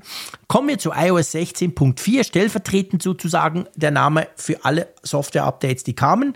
Ich habe, glaube ich, wieder 52 Terabyte runtergeladen im Montagabend. Die Leitung hat geglüht, bis ich da die ganze Familie und alle meine Geräte abgedatet habe. Aber da kam schon einiges runter, oder? Da kam schon einiges runter. Ja, ja, es war ja auch ein größeres Update. Ja, was haben wir mit 16.4 alles? Äh, Wir, wir können ja gar nicht jede Einzelheit nennen, aber einfach mal so kurz die, die Liste. We- Web-Apps können jetzt mehr. Das wird sehr interessant werden, was Entwickler daraus machen. Genau. Dann gibt es die Stimmisolation, da haben wir drüber gesprochen Genau. in Telefonaten. HomeKit ist auch sehr interessant. Neuer Anlauf für das Da- neue Smart Home. Genau, da müssen wir kurz drüber sprechen. Da habe ich mich ein bisschen damit beschäftigt, habe immer wieder gesagt, jetzt mache ich das Update. Nein, ich traue mich doch nicht. Also seit drei Tagen bin ich am Hin und Her zucken. HomeKit, das war ja so bei 16.3, ka- hätte ein Update kommen sollen, quasi für die zugrunde liegende ähm, Struktur, ich sag dir mal so, damit alles ein bisschen schneller und smoother und so weiter. Und das ging ja ordentlich schief bei vielen oder bei einigen, die haben uns auch geschrieben, ein paar von euch, ähm, hat ja das ganze Smart Home gelöscht. Der absolute Horror für mich. Ich würde durchdrehen, weil ich die, die, die Codes von HomeKit nie mehr finden würde. Das wäre echt ein Problem. Und dann hat man es zurückgezogen, hin und her, und jetzt ist es ja wieder da. Aber man muss sagen, damit man das machen kann, damit du quasi dein HomeKit stabilisieren kannst mit diesem schönen Update, müssen ja schon so einige Voraussetzungen erfüllt sein. Die da wären. Also du musst zum Beispiel auf der einen Seite musst du gucken, dass alle deine, deine Steuerzentralen, das können ja Apple TVs sein, HomePod sein, ja, Apple TVs und HomePod sein. Äh, und gut, iPads auch noch, aber die lasse ich jetzt mal außen vor. Die müssen alle mal auf, ein, auf der gleichen neuen Version sein. Also da musst du gucken, dass du jeden HomePod und jeden Apple TV und den kleinen und den großen und so weiter auf iOS 16 bzw. tvOS oder HomePod OS bringst. Das ist ja noch easy. Und dann, wenn du den nächsten Schritt machst und sagst, ja, okay, habe ich gemacht, go for it, ähm, dann ist es so, und zwar übrigens noch eine kleine Sache. Bei mir ist es so, ich habe ja einige HomePods auch schon getestet und ich habe nicht, ich habe mehr HomePods, als ich bei mir hier im Haus im Moment eingesteckt habe. Also ich habe zum Beispiel zwei, die brauche ich zwischendurch zum Testen und, und die sind, haben aber keinen fixen Platz und waren jetzt zum Beispiel in den letzten paar Wochen gar nicht eingesteckt. Das System weiß aber, dass es die gibt. Und bevor du die nicht auch aktualisierst, kommst du gar nicht weiter. Also das heißt, ich musste dann den HomePod Mini in Blau, den ich noch habe, suchen gehen, habe den bei meinem Junior gefunden, der braucht den aber nicht, weil er einen anderen hat und hat den schon ganz lange nicht mehr eingesteckt. den musste ich einstecken, damit der die Updates noch macht. Selbst wenn ich ihn danach quasi ausziehe und sage, okay, der liegt jetzt wieder rum, das System weiß ja, dass es den gibt, auch wenn er im Moment gerade inaktiv ist. Also du musst die alle quasi aktualisieren. Und danach geht's weiter, dass er dir sagt, ja, schön, aber jetzt gibt's ja noch ganz viele Geräte, die nicht aktuell sind. Die brauchen mindestens iOS 16.3. Dann hat er mir da iPads aufgezählt, wo ich überlege, wo das Testgerät eigentlich ist. Also da kommen dann diverse Sachen, wo er dir dann sagt, hey, aber das und das und das und das Gerät kann dann auch nicht mehr auf, auf die Home-App zugreifen, wenn du das Update machst. Mhm. Also ich bin noch nicht durch mit allem Aktualisieren, ganz ehrlich. Ich habe mich noch nicht getraut. Aber aber es klingt für mich ein wenig so, als wenn jetzt so, sag mal, jenseits der Nerds und der, der Tester, die das jetzt unbedingt forcieren wollen, dass das eine sehr schleichende Entwicklung sein wird. Also je komplexer der Haushalt ist, desto länger wird es wahrscheinlich dauern, bis man den Schritt dann so von selbst geht. Ich glaube, das ist der Punkt. Ich meine, wenn du ein ganz ein einfaches Ding hast, weißt du, du hast ein Apple TV zum Beispiel, du hast ein paar Hue-Birnen und vielleicht irgendwie eine Kamera, whatever, und du und deine Frau haben ein iPhone, dann ist es nicht so schwierig. Dann dann, dann wird er das wahrscheinlich relativ schnell machen können.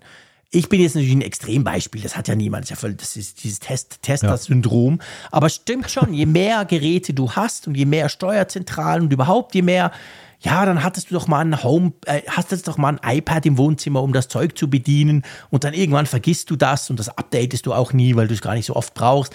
Das ist dann tatsächlich so, bevor du da nicht weitermachst, geht halt nichts. Und ich mhm. weiß jetzt auch gar nicht, ob ich es forcieren soll, weißt du?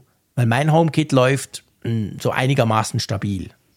Außer, dass die Siri ja. manchmal eine halbe Stunde braucht, um die Lampe auszumachen, aber okay.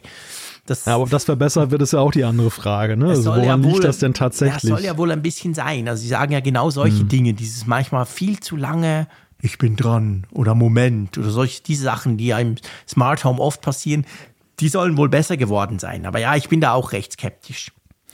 Wahrscheinlich ist das Update auch nötig, damit jetzt beim Meta nicht die Amazon-Kunden aus allen Wolken fallen, wenn sie das erste Mal sehen, wie träge ein Kommando im Apple-Universum umgesetzt wird. Das könnte natürlich auch sein, genau, weil die sind sich gewöhnt, dass, dass ihre Tante da ruckzuck zack macht und dann äh, das, das Apple-Teil ja. braucht halt manchmal ein bisschen. Ja, das stimmt. Das könnte absolut auch sein. So, sorry, kleiner, kleiner Exkurs zu HomeKit, aber ich habe hab da schon ein bisschen Zeit damit verwendet und immer noch kein Update drauf. Ja, sehr spannend. Also das äh, schreckt mich jetzt ja auch ein bisschen ab, es dann mal li lieber erstmal sein zu mhm. lassen, weil ich ja eine ähnliche Komplexität im Ecosystem ja. habe. Das könnte dann auch sehr schwierig werden.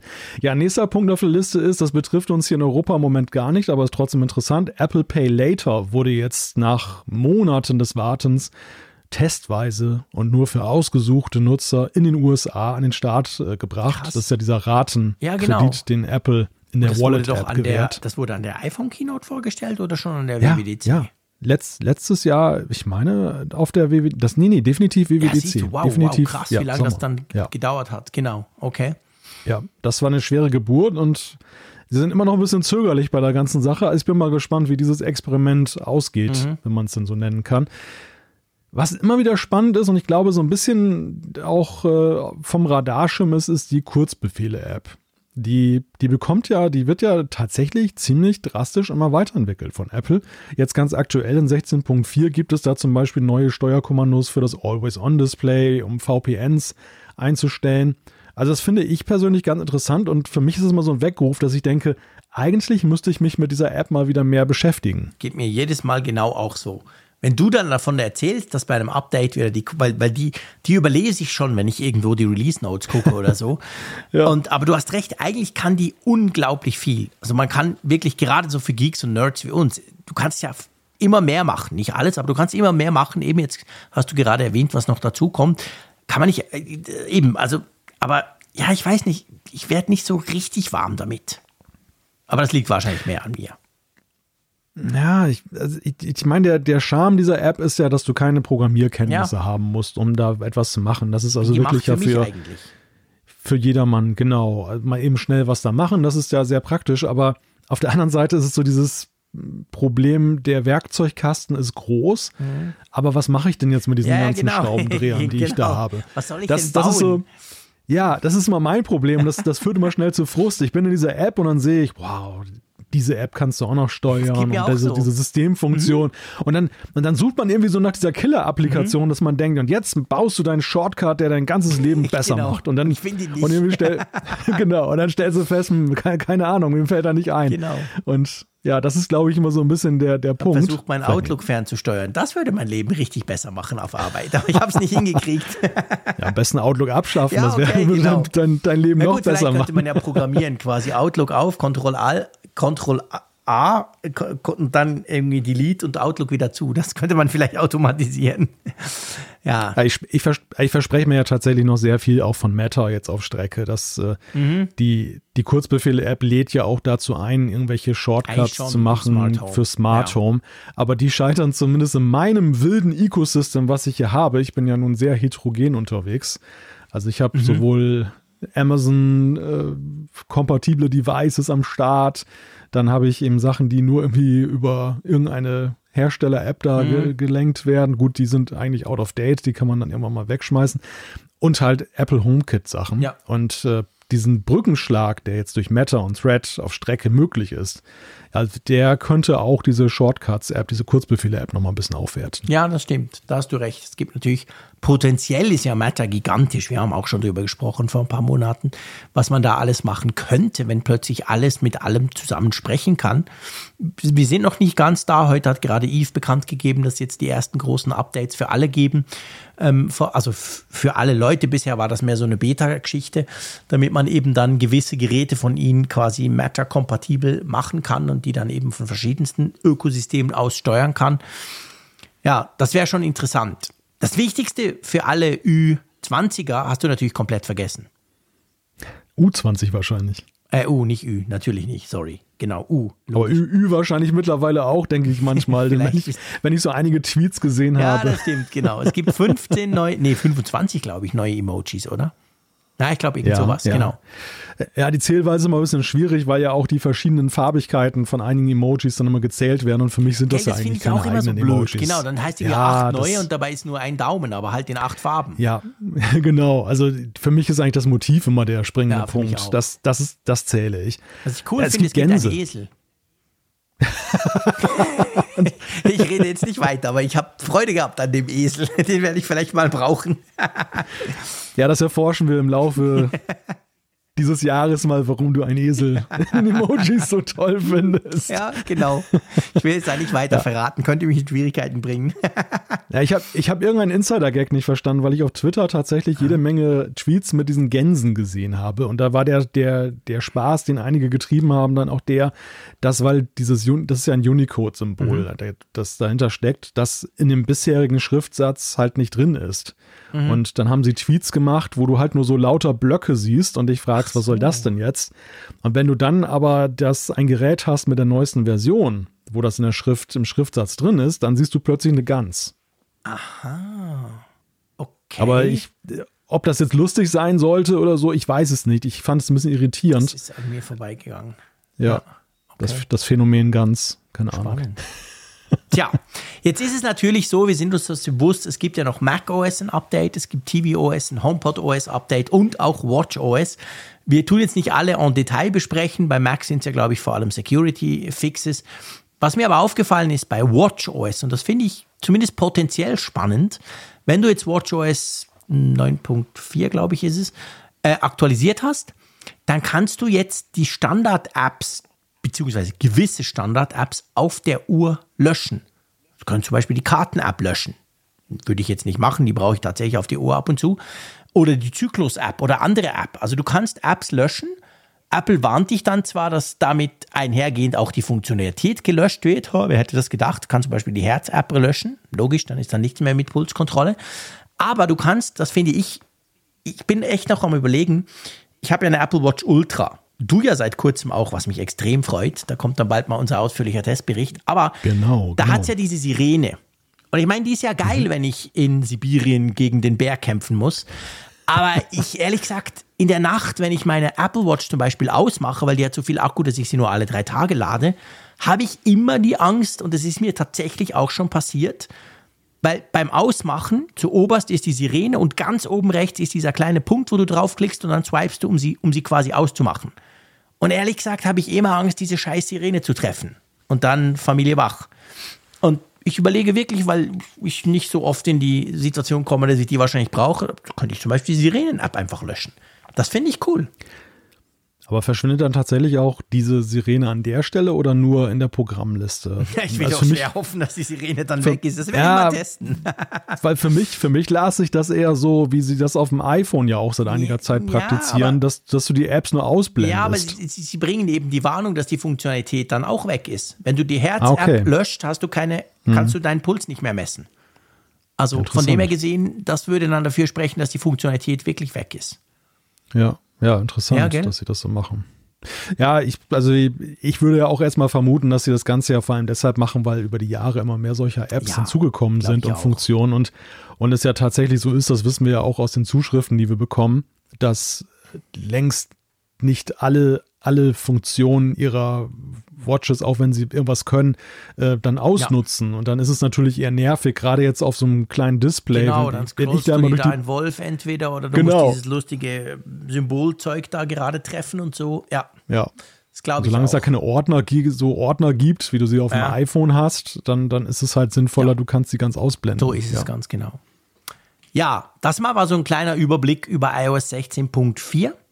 Also lohnt sich definitiv, das Update zu laden. Ist relativ fett. Ist dir auch aufgefallen? Das ist irgendwie weit Ja, über ein Gigabyte. Gigabyte. Ja, genau. Ja, Also relativ groß das Ganze. Übrigens, was ich noch lustig fand, das können wir auch noch anhängen. Wir haben ja macOS bekommen, macOS 13.3. Und dann gab es ja auch ein Update für unser Studio-Display. Und das Studio-Display war ja, das war mir, ich hatte das wieder vergessen gehabt, das war ja vorher, also vor dem Update quasi, war das ja auf, ähm, es, es heißt nicht iOS, aber es heißt Version 15.5 und entspricht ja eigentlich iOS 15.5. Und jetzt, wenn du es dir aufrufst nach dem Update, ist da wirklich 16.4. Und das Witzige ist, es ist ein Riesen-Update quasi, aber wir merken natürlich überhaupt nichts, weil sich ja überhaupt nichts verändert hat. Also eigentlich das Studio-Display läuft ja jetzt, wir wissen, das ist ja ein halbes iPad, läuft jetzt auch auf iOS 16.4. Das Einzige, was wir wissen, was sich geändert hat, das, da, es gibt ja sogar eigene Release-Notes Ja. dafür, äh, ist, dass man das jetzt irgendwie so mit so einem Profi-Kalibrierungstool Ja, genau. jetzt dann auch kalibrieren kann, was aber die meisten Nutzer wahrscheinlich nicht wirklich betrifft. Ich meine, für Profis ist das natürlich cool, klar, keine Frage. ja, super. Ja, ja. Aber was ich so ein bisschen lustig finde, ich hätte mir einfach vorgestellt irgendwie, dass das, weißt du, dass dieser Update-Prozess quasi der Mac läuft und dann macht er das, aber du kannst weiterarbeiten. Jedenfalls, wenn du wie ich zwei Screens dran hast. Aber das ist ja so, du startest ja wirklich danach den Mac neu und dann rötelt er genauso rum, wie er das macht bei einem Mac OS Update. Nur ist es halt, bei, dass der Bildschirm dann quasi ein, ein, ein Firmware Update einspielt. Es dauert auch ungefähr so lange wie ein Mac Update. Ich habe total gestaunt. Ich dachte so, hä? Ich dachte so, ich mache das neben dem Arbeiten, weißt du? Blöd von mir. Und dann war der irgendwie eine 20 Minuten war der oder eine Viertelstunde war der komplett blockiert. Ich bin ja nach wie vor auf dem Trip, dass ich sage, Apple macht doch so eine Art Essential OS da auf, ne? Dass man Ja. Auf dem Bildschirm, ohne einen Mac angeschlossen zu haben, Ja, dann Traum. zum Beispiel jetzt einen Safari Webbrowser da Stell dir einfach mal vor. öffnen kann. Das, das wäre ja sensationell. Das wäre ein. Aber das werden das werden sie alleine schon wegen der Verwechselbarkeit nicht machen, weil ähm, ich möchte nicht wissen, wie viele sich darin verlieren und sagen, oh, mein Mac geht nicht und sie merken gar nicht, dass sie in diesem Essential OS dann drinstecken. ja, ja, stimmt. Das ist natürlich eine Gefahr. das- du hast recht. Ja, ja, dass das sie den Monitor booten statt ihren, ihren Mac und dann einfach irgendwie denken, oh, wo ist denn meine E-Mail-App? Ja. Also die, die User Experience äh, mit Blick auf Einfachheit spricht 100% dagegen, Ja. dass das kommen kann und wird. Aber es hat ein Betriebssystem, das Ding, und das läuft und braucht es eigentlich primär, um die Kameras zu steuern und die Mikrofone und so. Es ist schon verrückt. Ich finde es einfach lustig. Ich habe ehrlich gesagt vor diesem Studio-Display noch nie ein Firmware-Update von einem Monitor gemacht. Ich weiß, dass das auch bei anderen gibt, aber sowas habe ich wirklich noch nie gemacht. ja. Und darum wollte ich das noch erwähnen. Ich fand das ganz witzig. Ja, vor allem so ein großes Ja, auch. Ne? Also was- 680 Megabyte ja, oder so. Das, das ist ja Wahnsinn. geil, das oder? Ist ja, echt Wahnsinn. ja. Genau. So, also komm, lassen wir mal die Software hinter uns und begeben wir uns wieder ins Reich der Spekulationen. Es geht ums iPhone 15. Genau, es geht um die Frage, dass Apple angeblich im kommenden iPhone darauf verzichten wird, noch einen SIM-Kartenslot einzubauen. Angeblich soll es jetzt dann nur noch dann eSIMs geben und äh, ja, das ist ein Abschied, der ja schon durchaus vorherzusehen war. Ich glaube, in den USA haben sie es ja schon partiell Genau, gemacht. beim Dort- iOS 14. Sind keine SIM-Slots ja, mehr drin? Genau, da ist das schon so und da wurde ja schon gesagt, dann ist es eigentlich ja nur eine Frage der Zeit, bis sie das dann weiter ausrollen, diese ganze Sache. Ja, sind wir denn bereit in Europa dafür? Das ist ja eigentlich die Kardinalfrage jetzt. Also, ich meine, ich sage es jetzt mal, es, also die Frage ist, ob die User bereit sind. Das ist sicher eine sehr berechtigte Frage.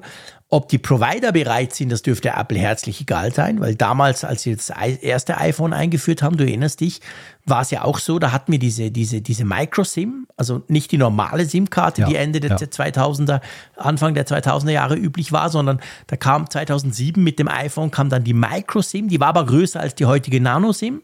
Ich habe die erste noch zugeschnitten und natürlich kaputt geschnitten, logischerweise. Ähm, also, und das haben die einfach gemacht. Das kam einfach so nach dem Motto, ja, pff, Swisscom, musst du halt gucken, dass du so eine SIM-Karte herkriegst. Von dem her habe ich jetzt, denke ich jetzt nicht, dass Apple da sich die Providerliste in Europa angeguckt hat und gemerkt hat, oh, da hinten gibt es noch einen, der in Österreich, der hat ja gar kein, keine eSIM. Das, das wäre denen wahrscheinlich wurscht. Und die Provider würden das natürlich dann auch umsetzen. Die Frage ist mehr so bei den Nutzern. Und, und ich muss ja sagen, mhm.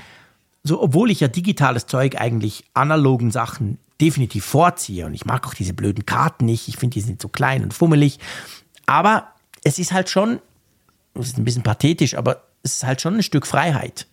Weißt du, ich kann wirklich in Rimini bei irgendeinem Eisverkäufer, kann ich, wenn ich will, trotzdem noch eine SIM-Karte kaufen für irgendwie 3000 Lire, sowas früher.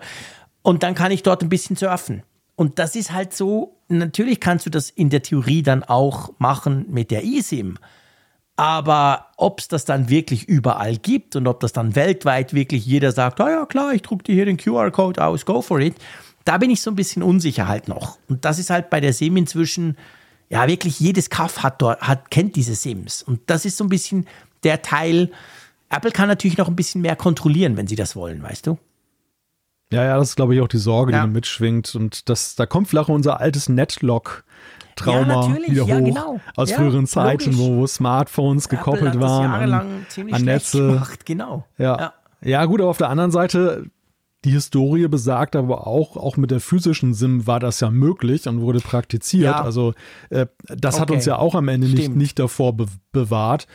Ja, ich bin da, ich bin da aber tatsächlich auch hin und her gerissen. Mhm. Also alles, was so virtualisiert wird, hat man immer so ein bisschen den Verdacht, dass man da mehr gesteuert werden kann, mhm. als wenn man da genau. äh, selber noch was rausholen kann aus der Schublade und kannst in eine andere Schublade reinmachen. Aber vielleicht ist das aber auch nur so etwas, was man sich einbildet. Ja. Und was, was sag, sag ich mal, die in der Praxis die, die Machbarkeit, weil du gerade das Rimini-Beispiel gebracht hast, angeht. Lange Zeit hatte ich auch so den Eindruck, dass gerade so dass es gerade zum Nachteil von Prepaid-Kunden zum Beispiel sein ja. wird, weil da war noch eine sehr analoge Welt ja. und ähm, wenn du dein, dein Gerät, dein Altgerät an die Kinder vererbst, dann könnte das möglicherweise künftig nicht mehr möglich sein, was natürlich in Apples Interesse auch durchaus mhm. wäre, dass du ein neues iPhone kaufen musst. Aber mittlerweile habe ich den Eindruck, selbst da bewegt sich ja sehr ja. viel Richtung eSIM. Diese Auslandskarten, diese günstigen, werden als eSIM vertrieben. Also die Welt ist ja jetzt das schon so ein bisschen weiter. Das hat ganz viele Vorteile. Du kannst dir natürlich, wenn du weißt, ich gehe nach Thailand, kannst du dir natürlich zum Beispiel eine eSIM ja schon von hier aus kaufen. Den QR-Code kannst du dir per Mail schicken lassen und dann könntest du die, die Karte hier schon aktivieren oder du hast sie dann zumindest ready. Also es gibt natürlich ganz viele Vorteile, das will ich überhaupt nicht in Abrede stellen. Und wir wissen auch aus der Geschichte, wenn Apple sowas macht, das ist immer so, es ist halt anders, als wenn irgendwie Samsung und Oppo um die Ecke kommen. Wenn Apple sowas macht, dann macht's zack und dann ist eSIM weltweit Standard. Punkt. Dann ist es plötzlich für ja. die, die es jetzt noch nicht haben, wird's dann zum Thema. Also das, das pusht das Ganze natürlich schon ordentlich voran. Was halt so ein bisschen die Frage ist, also ich habe übrigens noch ein ganz klassisches Problem, das du auch hast, was mich nerven würde. Ich tue so viele Handys testen. Und jetzt ist es so, es ist zwar fummelig, aber es ist mega einfach. Ich nehme die Hülle ab, ja. ich knubbel die Karte ja. raus, ich tue sie ins neue Galaxy, schieß mich tot rein, zack, go. Das stimmt. Und das mhm. ist mit der, mit der eSIM nicht so easy peasy. Weißt du? Geht zwar auch, aber es ist komplexer, es ist komplizierter. Du loggst dich da beim Portal ein und hin und her und deaktivierst und machst und tust. Also, das wird mich wahrscheinlich dann ein bisschen ärgern, wenn ich, wenn ich so einfach mal schnell wechseln will. Ja, ja, da soll es ja zwar diese Funktion geben, dass du leichter so eine mhm. eSIM von einem Gerät aufs andere übertragen kannst, aber das wird wahrscheinlich nur von dem, bei dem gleichen ja, Hersteller funktionieren. Genau, das wird dann von iPhone ja, zu iPhone gehen, genau. Genau, und nicht in die Android-Welt ja. und so weiter, was natürlich dann für unseren speziellen Use Case halt ein Handicap sein würde. wo wir gerade so beim Thema sind, ich meine, das ist jetzt ein kleiner Exkurs, aber wir hatten ja letzte Woche die Sache mit den Solid-State-Tasten, Genau. mit dem angeblichen Wechsel, dass Apple dazu übergeht, jetzt äh, wie beim Touchpad äh, fest, feste, eine feste Taste zu haben, nicht mehr eine, eine mechanische Genau. und dass dann halt die Taptic Engine die, da, diese Haptik dann Ja. Und da haben wir uns ja gefragt, was macht Apple eigentlich jetzt zum Beispiel mit dieser Neustartfunktion, dass äh, du, Ja, wenn das Telefon hängt, du Genau. kannst es nicht neu starten und so. Oder generell, wenn es halt mal ausgeschaltet ist und dann fühlt sich das ja plötzlich alles so tot an und ist gar nicht mehr Genau. so, wie, wie man es äh, kennt. Da gab es eine ganz interessante auch äh, Gerüchte-News jetzt aktuell dazu, wo gesagt wurde, ja, das Problem hat Apple aber sehr wohl adressiert. Und zwar soll es einen neuen Chip geben, der da eingebaut wird, der ja, es gibt ja diese Funktion, dass du auch im, im Wo ist-Netzwerk weiterhin dein Gerät finden kannst, selbst wenn der Akku scheinbar alle ist. Und, Die äh, gibt es ja jetzt schon. und genau, oder es ausgeschaltet hast, das haben wir schon seit zwei Versionen, Ja. glaube ich. Das ist jetzt schon etwas älter. Und das soll ausgetauscht und gepimpt werden durch eine Möglichkeit, dass eben diese Tasten ständig bespielt werden von diesem neuen Mikroprozessor. Dass der dafür sorgt, dass, dass Sehr du die cool. immer drücken kannst und abgekoppelt halt vom also Hauptsystem. nicht wie das Mac Touchpad. Wenn es keinen Strom hat, dann drückst du da gar nichts. Ja. Genau, richtig, genau. Und dann hast du natürlich auch weiterhin die Möglichkeit, dann eben zum Beispiel diesen Reset zu machen Finde oder den Neustart. großartig. Finde ich eine extrem coole Idee. Ja, also das ist dann auch gelöst, das Problem. Können wir einen Haken dran Findest du das auch immer so ein bisschen? Also ich meine, du weißt ja, ich bin ja, ich bin da relativ un, ich habe keinerlei Angst vor irgendwie Überwachung, ich habe keine Angst vor irgendwie Big Brother, Vorstrahlung und vor dem ganzen Quatsch. Aber ich finde es trotzdem immer ein bisschen so ganz, ganz leicht spooky, wenn du das iPhone ja eben ausmachst, also aus, aus, so quasi. Ich will jetzt mal, mach mal aus. Dann kommt ja genau diese Meldung. Ja, ist aus, aber kann noch per Wo ist quasi geortet werden. Und das finde ich schon immer interessant, weil ich dann denke, ja, ist es denn jetzt aus? Also rein, eigentlich muss man sagen, so richtig aus, aus ist es ja nicht, oder? Ja, das ist in der Tat so eine philosophische Frage und ich glaube, viele machen sich da gar keinen Kopf nicht drüber. aus, aber ausmachen. Also weißt du, aus, Ja, aus, so richtig. quasi ähm, Aluhutmäßig Ja, ja. aus. ja, tot, Tot, quasi. genau. Das, Geht das ja, gar ja, nicht, oder? Ich habe noch nie, ich habe mich noch nie drum gekümmert, aber es fällt mir einfach immer auf, wenn ich es mal eben ausmache. Das ist ja, irgendwann sind ja die Reserven dann auch aufgebraucht schon, und dann, dann geht das natürlich Ja, auch aus. es Aber es tot. ist, aber es ist, es ist so, aber es ist so, unsere Definition von aus ist ja eigentlich durch die Hintertür so ein bisschen Mhm. Ja, aufgeweicht schon, worden. Ja. Also es ist ja, so, so wie uns dann Tastendrücke nur noch simuliert Ja. werden, wird uns auch simuliert, dass ein Gerät aus ist. alles fake, ich sag's dir. Wir sind auf dem Weg in die Matrix. Dann kommt noch die Brille und dann können wir überhaupt nicht mehr unterscheiden, was real ist und was virtuell Ja. ist. Das, das kann gut sein. KI noch. Genau. Oh. Oh, meine Güte. Tja, lass uns einen Zeitsprung zurück machen. Einverstanden? Ja. Wir reden über eine neue App, die ja, ähm, was war das gestern? Genau, gestern Morgen vorgestellt wurde. Und zwar, die, nee, die wurde nicht vorgestellt, sondern gestern Morgen war sie jetzt endlich verfügbar. Und zwar die Apple Music Classical App. Die wurde ja vor ein paar Wochen angekündigt. Man konnte die quasi vorbestellen im App Store. Fand ich, fand ich auch lustig. Eine Gratis-App vorbestellen. Aber die wurde dann zuverlässig. Also ich habe gestern Morgen mein iPhone angeschmissen und zack, da war die drauf. Die heißt Classic und nicht mehr Apple Music Classical. Auf Deutsch heißt die Classic. Ja, hast du sie schon ausprobiert? Ich habe sie tatsächlich ausprobiert, ja, alleine dir zuliebe, weil ich ja weiß, lieb. dass ich weiß sie, das sehr zu schätzen. weil sie dir am Herzen liegt Ja, und ich wirklich. dachte, da sprechen wir Genau. sicherlich drüber. Ich konnte mir natürlich keine Musik anhören, weil ich kein Apple Music Abo habe. Gut, ich weiß, das kann man schnell ändern, aber Ah, stimmt. das habe du ich. bist ja im grünen Universum zu Hause. Ja, aber ich bin tatsächlich am überlegen, ob ich es mal ausprobiere, weil mir nämlich die App gleich gesagt hat, ich hätte mal wieder einen Gratis-Monat, Oh. den ich dann nutzen Ah, könnte. cool. Und da wäre ich ja eigentlich ziemlich dumm, wenn ich das nicht einfach mal mache, um gerade die Classic-App jetzt mal auszuprobieren. Es ist eine sehr interessante Erfahrung, Mhm. finde ich, weil es, sie, sie verbindet ja irgendwie so diesen, einerseits so ein bisschen dieses UI von der klassischen Apple Music Mhm. App, aber mit so einer sehr eigenwilligen no Note, Ja, oder? ja, wirklich. Also ich glaube, ich finde wirklich, ich muss wirklich sagen, eben, ich habe es ja schon vor, vor ein paar Folgen gesagt, ich bin ein großer Klassik-Fan. Ich höre natürlich nicht nur Klassik, ich, ich höre auch das ganze Beste von gestern, heute und morgen Zeug, aber eben auch immer wieder Klassik. Damit bin ich quasi aufgewachsen. Und es ist wirklich so, durch diese App wurde mir eben bewusst, warum denn ein normaler Streamingdienst, und diese Frage wurde uns auch viel gestellt, auch auf Twitter habe ich viel diskutiert in den letzten Tagen, ähm, warum denn ein normaler Streamingdienst, der diesen Content unter Umständen tatsächlich an Bord hat, Apple Music hat das Zeug auch, aber es geht eben um die Darstellung, es geht um die Vergleichbarkeit, es geht um die Möglichkeit, Dinge zu suchen. Und das hat Apple bei der Classic-App, finde ich, extrem gut gemacht. Also du hast wunderschöne Übersichten. Du hast sehr viele, sehr gute, so, soweit ich das beurteilen kann, ich will mich jetzt hier nicht größer machen, als ich bin, aber sehr schöne, kuratierte Empfehlungen, also wo man wirklich merkt, ja, Apple hat halt Kohle in die Hand genommen und Experten angestellt, die das von Hand quasi machen und nicht einfach Algorithmen da so ein bisschen durchmischen lassen. Und es ist halt so diese, diese andere Art, weißt du, ich, ich sage quasi, okay, ich will jetzt Entführung aus dem Serail von, von, von Mozart haben. Das ist eine Oper, die gefällt mir. Mhm. Und die finde ich ganz schnell. Und dann merke ich aber, dass ich davon ja 935 verschiedene Variationen habe. Verschiedene Orchester, verschiedene Solisten und, und, und. Und dieses quasi, die, diese Art der Darstellung, da, da fängt es eben schon an. Das macht unglaublich viel aus. Und dann zeigt er dir eben an, hey, wir hätten da zum Beispiel einen Tipp für dich. Guck doch mal, dass die neueste Version, das ist nicht mal unbedingt zwingend die neueste, da ist eine interessante Interpretation von 2019 zum Beispiel.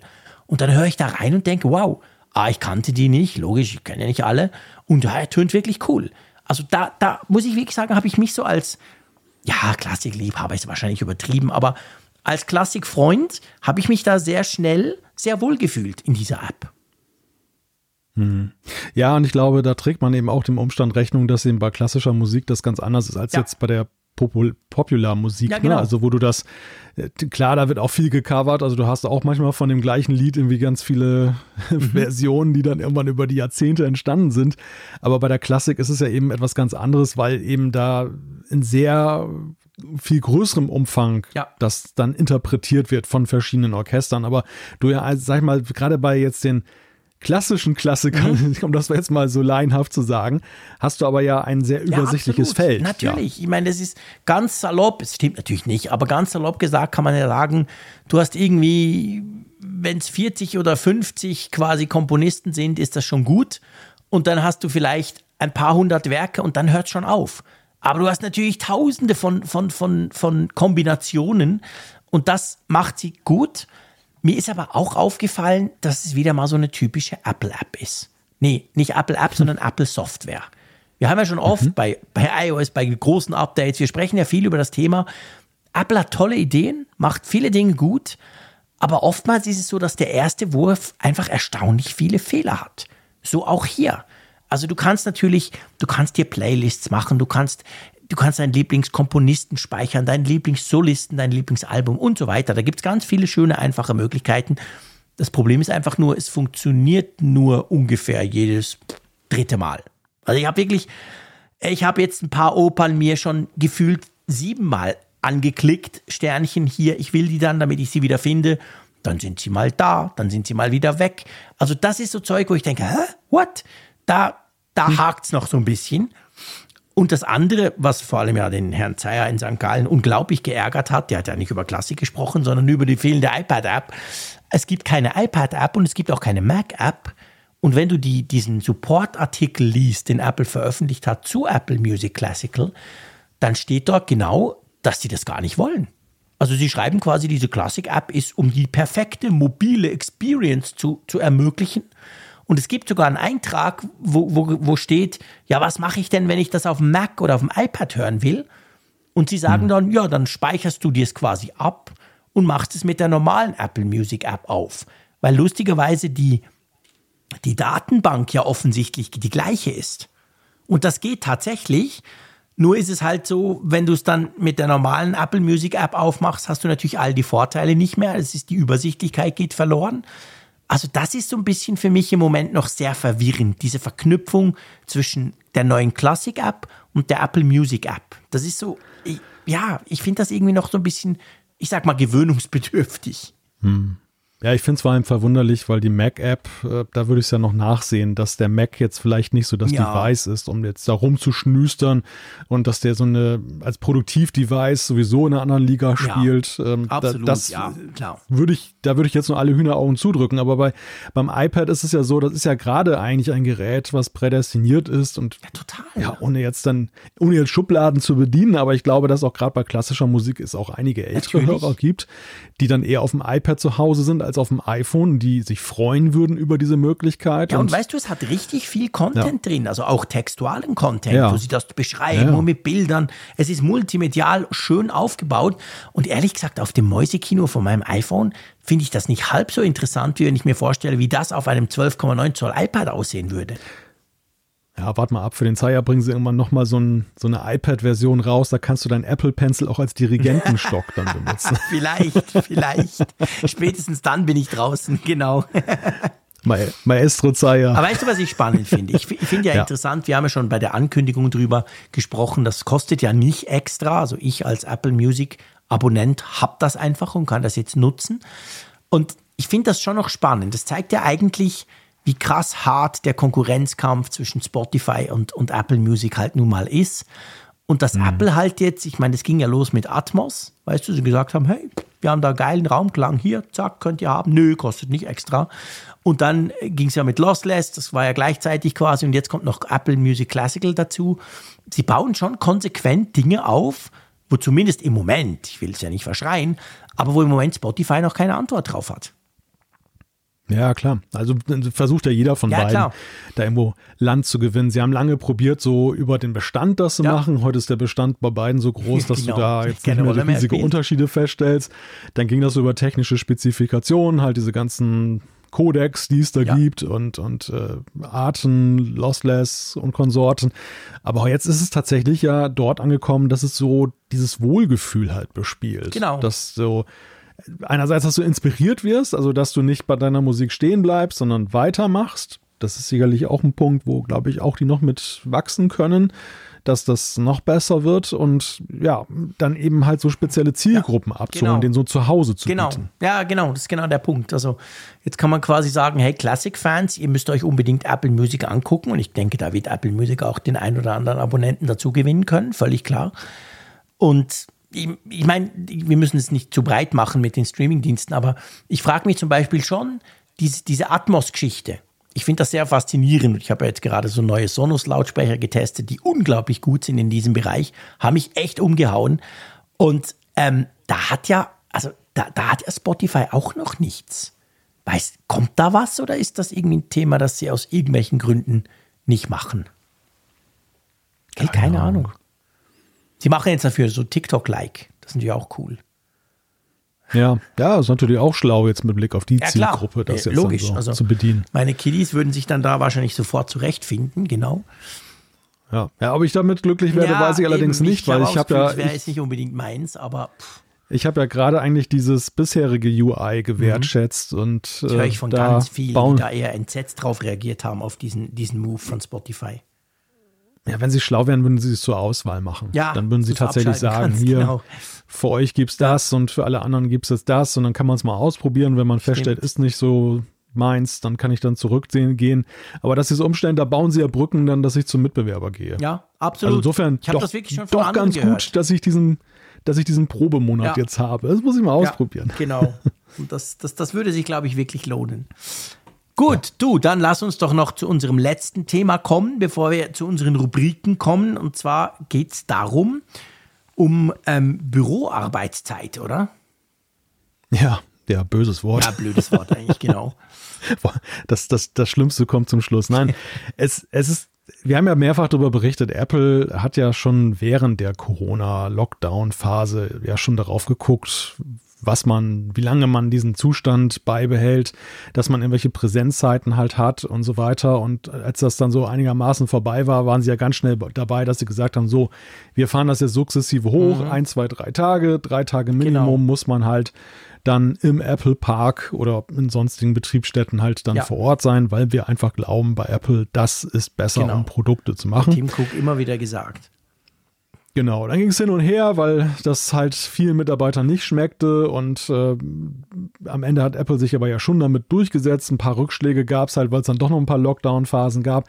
So, jetzt ist es so, dass es wohl einigermaßen etabliert ist, aber wir lesen aktuell, dass Apple das jetzt sehr stark kontrolliert. Also, dass sie genau gucken, Genau. ob die Leute sich einbuchen, wo sie sich einbuchen mit ihrer Mitarbeiterkarte. Was mir wiederum zeigt, dass es ja vielleicht doch gar nicht so gut Ja, das läuft. waren ja genau, das waren ja auch Berichte, die man lesen konnte, dass das zwar eigentlich schon diese Regel gibt seit letztem Jahr, ich glaube eben drei Tage pro Woche habt ihr im Büro zu sein, aber dass sich offensichtlich ganze Teams da überhaupt nicht dran gehalten haben. Die von, pff, who cares, die kommen nicht ins Büro, wir arbeiten so. Und dass das jetzt Apple wohl unterbinden will, beziehungsweise kontrollieren will, ja, macht für mich nicht unbedingt sehr sympathisch, muss ich sagen. Aber Ja. wenn man das natürlich, ich meine, wenn man das natürlich durchziehen will, das kennen wir von unseren Kindern, ähm, du musst das dann halt auch kontrollieren. Eine Ansage alleine machen reicht nicht unbedingt, oder? Ja, interessant finde ich so in der öffentlichen Wahrnehmung, dass es sehr polarisiert, dieses Ja, Thema. total. Dass es also die, diejenigen gibt, so wie wir. Wir sind ja nun bekanntermaßen beide Homeoffice-Worker. ja. Das heißt, dass wir natürlich Sympathien dafür Logisch. haben, von zu Hause aus zu arbeiten, ist ganz klar, weil wir einfach auch für uns festgestellt haben, dass es, es ist für uns gut. Wir glauben Ja. auch, es ist auch für die Arbeit gut. Also Absolut. insofern alles gut.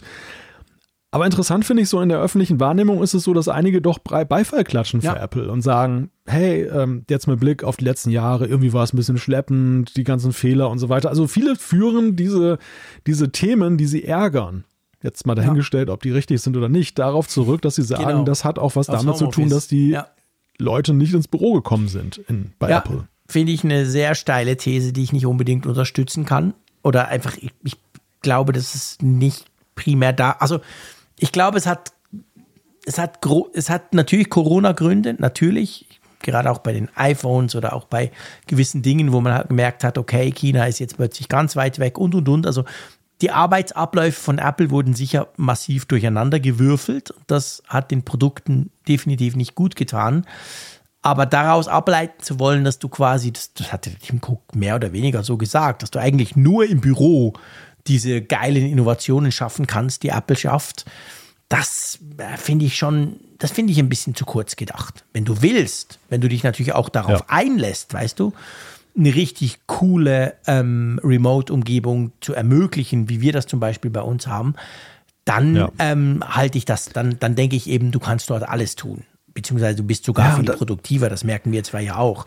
Aber es kann natürlich halt auch sein, dass Apple das immer schon nur so halbherzig, weißt du, weil, ah, es ging ja nicht anders, Mhm. okay, scheiße, dann nehmt halt euren MacBook Pro heim. Aber, aber sonst, wenn sie das natürlich nie so richtig unterstützt haben, sondern mehr so, meh, dann kann ich mir schon vorstellen, dass das Ganze dann ausbremst. Also ich glaube ziemlich eindeutig am Hauptsitz von Apple in Cupertino im Apple Park fand man das von Anfang an Ja, blöd. klar. Und zwar min mindestens aus einem Grunde, nämlich, dass der Apple Park ja gerade fertig sagen, war. schließlich hat man sieben Milliarden oder so hingelegt für dieses Ja, schöne und dann Raumschiff dort. Genau, und dann konnte man dieses tolle Quartier da, das war leer gefegt und die Leute waren nicht da und das fand man natürlich blöd und überhaupt ist bei Apple ja eben dieser Präsenzgedanke immer sehr ausgeprägt Ja, gewesen. absolut. Aber ich, aber ich bin da völlig bei dir. Die Frage, die man zu stellen hat, ist, hat Apple eigentlich das Bestmögliche daraus gemacht oder Ja. haben sie es die ganze Zeit eigentlich so zum Provisorium degradiert? Um es auch, damit es dann auch der Vorwand da Ja, ist, ja, zu sagen, genau. naja, es funktioniert ja, Ja, eh genau. nicht gut. Ja, ist eh nicht richtig. Und Ja. Ja, und der zweite Punkt ist tatsächlich der in der äußeren Wahrnehmung und äh, da sehen ja selbst wir nicht klar, aber da sehen viele, die sich jetzt nicht intensiv damit beschäftigen, noch weniger klar, was denn eigentlich zu den Dingen geführt hat, die Ja. man vielleicht als negativ wahrgenommen hat in diesen Homeoffice-Jahren. Also gerade das Thema, dass man nicht nach China reisen konnte, dass da viel, vieles umgestellt werden musste, dass vieles ja auch so mit der heißen Nadel Mhm. Ja, gestrickt wurde, dass, da- dass, dass das nicht mal von Anfang an vernünftig konzipiert wurde, sondern man hat sich beholfen pragmatisch Genau. das, das hat natürlich ja auch einen Einfluss und wie will man das voneinander trennen? Also man müsste ja Genau. jetzt wirklich in der Phase, wo nicht mehr die Not ist, jetzt müsste man und dann mit, aber auch mit einem vernünftigen Vorsatz, es dann noch richtig zu praktizieren, mal gucken, ob es dann, dann besser Genau. läuft. Und dann, dann könnte man sich ein Urteil darüber Jetzt erlauben. weißt du ja aber nicht, ist es China, sind Ja. es die, die Prozesse, die aus anderen Gründen nicht mehr funktioniert haben, oder ist es nur das Homeoffice? Das ist genau der Punkt. Du kannst Ja. das nicht auseinanderdröseln, du müsstest das machen, aber offensichtlich, das sieht, zeigt ja diese Entscheidung, Apple will das gar nicht ausprobieren. Die will einfach sagen, hey, komm zurück, Punkt. Ja, und ich meine, das ist ja jetzt kein reines Apple-Thema, nee. deshalb muss man es auch im Kontext ja. sehen. Amazon zum Beispiel hat jetzt ja auch die Drei-Tage-Pflicht eingeführt. Bei Meta, wo man, wo Mark Zuckerberg ja mal gesagt hat, 2020, künftig arbeiten wir nur noch remote mhm. und Metaverse mhm. und so mhm. weiter. Selbst der ist ja ein bisschen ja. vorsichtiger geworden. Wobei ich sagen muss, also es gibt ja wenig, was einem bei Meta sympathisch ist, aber die, die Argumentation, mhm. die jetzt da zu lesen war, die fand ich noch mit am schlüssigsten. Da wurde ja gesagt, von wegen, ja, das ist aber gar nicht so ein Thema, was wir jetzt, äh, dass wir jetzt alle verdonnern wollen, hier wieder zurückzukommen oder generell wollen wir niemanden ja. verdonnern.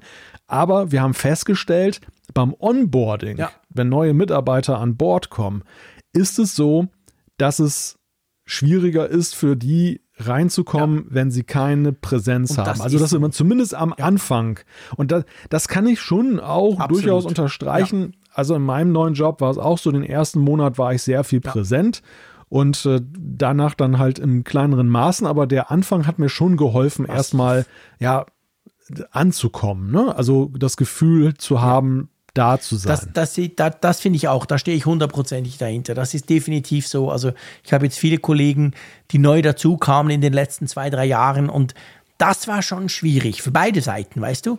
Und es geht ja gar nicht mehr, nicht nur primär um dein direktes Kernteam. Ich meine, schon da ist es schwieriger, aber das kannst du machen. Aber es geht ja auch darum, wenn ich zurückdenke vor fast sieben Jahren, als ich, als ich bei meiner Firma angefangen habe, damit ich überhaupt mal gecheckt habe, wer denn was tut. Nicht nur in meinem direkten Umfeld, sondern so ein bisschen weitergehend quasi. Ja, es war mega gut, ich war ja immer da. Habe ich halt gefragt, dann triffst du denn da mal jemanden und dann siehst du da mal in einem Meeting und so. Und das ist viel, viel schwieriger, diese Kontaktpflege, dieses Verständnis einer Organisation, eines Organismus fast, ist natürlich in Online-Konferenzen mega schwierig. Und von dem her, das, das sehe ich schon auch so. Also, wenn du onboardest und kannst, dann ist es natürlich viel, viel einfacher, wenn du die Leute einfach im Büro hast. Ja. Gut, wir bleiben vor der Hand auf Remote wie wir das schon seit sieben, sieben mehr als sieben Jahren tun. genau. Ja, hier sowieso, hier sowieso. Wäre cool, wenn man eben so einen Jet hätte, der, der, der einen zehn Minuten rüberbringt quasi. Dann könnte man sich zusammen beamen. Wäre völlig ungewohnt für uns. Wir können gar nicht zusammen podcasten. Nee, das, das wäre wär sehr komisch, ja, ganz genau. Drum, wir haben das ja schon erfunden. Da gab es ja Corona. Da war ja Corona noch ein Bier. Da haben wir schon Remote Work gemacht, oder? ja, ich meine, das ist immer noch ein ja, Bier. Immer, ne? Ja, jetzt wird es langsam wieder eins, aber oder ein, ein, ein bierähnliches Getränk. Ich sehe die Zuschriften ja, schon okay, auf uns gut. zukommen. Oh, deshalb ah, schränke ich das kurz mit ein. Mit Deutschen über ja. Bier reden, genau. Auch sofort aufhören als ja, Schweizer. Das mache ich natürlich nicht. Aber du weißt, was ich damit meine. Ich meine, man denkt jetzt halt nicht mehr primär an dieses Bier, sondern an was anderes. Aber gut, lass uns zur Umfrage der Woche kommen. Genau, lass uns zur Umfrage der Woche kommen und die muss ich tatsächlich erstmal aufrufen, damit ich dir dann da was zu erzählen kann. Ist dir das auch mal passiert? Ich kann sie natürlich aufrufen, weil ich habe sie da. Ich muss sie nur noch refreshen. Zack, 18 zusätzliche Teilnehmer seit dem Beginn dieser Sendung. Das finde ich immer super lustig. Wir wollten letzte Woche von euch wissen, nutzt du dein iPhone oder deine Apple Watch regelmäßig als Wecker? Genau, sehr deutliches Votum ist da gegeben worden von den 1868 Teilnehmern. 67 Prozent haben gesagt, ja, ständig. 10 Prozent ja gelegentlich. 9,9 Prozent sagen nein. 7% ja, aber kaum und 6,2% sagen ja, oft. Erstaunt dich das nicht, oder? Ja, witzigerweise, ich nutze, ich nutze zwar sporadisch mal die Geräte als Wecker, aber ich, ich habe, ich habe tatsächlich regelmäßig einen ich anderen Wecker im Gebrauch. Ich bin absolut wie du. Wir haben einen Wecker und da bin ich extrem überzeugt davon. Die Kids haben den gleichen in ihrem Schlafzimmer. Wir haben einen Wecker, der, der quasi eine halbe Stunde, bevor er anfängt, irgendwelche Geräusche zu machen, fängt er an, das Licht hochzufahren. Weißt du? Also der, der, mhm. wird hell, der hat so einen Ring und der wird dann hell. Und der wird dann am Schluss, nach dieser halben Stunde, ist der wirklich ja, sie sagen so quasi wie Sonnenaufgang. Er ist natürlich nicht so hell wie eine Sonne, aber er ist viel heller als eine normale Birne, die du vielleicht in deinem Schlafzimmer hast. Also ist dann richtig hell. Und danach kommt dann irgendein Ton oder Vogelgezwitscher oder whatever. Und ich finde das großartig. Ich muss wirklich sagen, es ist absolut perfekt. Klar, das Risiko bei mir, ich mag es nicht, wenn es hell ist beim Schlafen. Ich bin meist nach 10 Minuten schon wach, also sprich theoretisch 20 Minuten, bevor ich aufstehen muss. Aber ich finde das Aufstehen dadurch einfach viel, viel einfacher. Vor allem jetzt da so in diesem blöden Winter. Jetzt, wenn es dann wieder hell ist, ist der Effekt natürlich weniger groß. Aber drum, ich, ich lasse mich nur vom iPhone wecken, wenn ich eben nicht zu der Zeit wie meine Frau oder meine Familie aufstehe, sondern früher oder so. Dann habe ich die Apple Watch, nicht das iPhone. Aber sonst, oder wenn ich unterwegs bin, aber sonst tatsächlich habe ich, wir haben andere Wecker, ja, stimmt. Hm. Ja, ich würde mich jetzt auch zu dem Lager, ja, aber kaum ja, genau. zuordnen. Also im, Urlaub, da ist es dann schon ja, mal so, dass ich das iPhone ich gebrauche. Ja, ja, das, äh, oder gelegentlich, genau, das so in die, je nachdem, wie das in dem Jahr gerade ist. Ne? Es gab Jahre, da war es häufiger, jetzt in letzter Zeit, okay, bin ja auch nicht so viel gereist, da war es dann halt weniger. Aber ja, ständig könnte ich tatsächlich nicht anwählen. Nee, das, nee wirklich äh, ich auch nicht. Aber gleichzeitig ist es eben so, ich kenne wirklich extrem viele Leute, also fast alle, wenn ich sie frage, lassen sich mit ihrem iPhone wecken oder mit ihrem Smartphone. Also mhm. jetzt sind nicht alles nur mhm. Apple-Nutzer. Also es ist schon, schon sehr verbreitet. Von dem her tun, tun mich diese ja ständig 67 Prozent nicht so ganz erstaunen. Nein, nein, so völlig umwerfen finde ich das Ergebnis jetzt auch mhm. nicht so in den Dimensionen, aber trotzdem interessant. Ja, ja, absolut. Sehr cool. Was wollen wir diese Woche wissen? Ja, diese Woche wollen wir die Frage an euch weitergeben, was ist denn jetzt eigentlich mit der physischen SIM? Wie seht ihr das? Geht ein möglicher Verzicht auf diese im iPhone 15 für euch in Ordnung? Habt ihr die Möglichkeit zu sagen ja oder natürlich nein oder weiß ich nicht? Genau, ganz kurz genau. und knackig. So, ab zu den Zuschriften unserer Hörerschaft. Wir sind ein bisschen später, beziehungsweise haben ein bisschen länger gequatscht. Wo haben wir uns denn verquatscht? Das muss das ah, Wetter ah, das gewesen Wetter sein. Wir geben dem Wetter die Schuld. Das machen ja unsere Hörer manchmal auch. ja. Wenn das mal eindeutig wäre, dann müssten wir nicht so viel darüber genau, sprechen. Genau, wenn es immer gleich wäre oder so. Wir haben Äquator, ja. du hast nur ein Wetter, wobei das stimmt nicht, aber du hast nur eine genau. Länge des Tages, ist glaube ich beim Äquator. Zwölf Stunden genau, Tage, Tag, genau, normal. immer das gleiche Wetter, jeden Abend Gewitter. genau, dann vielleicht.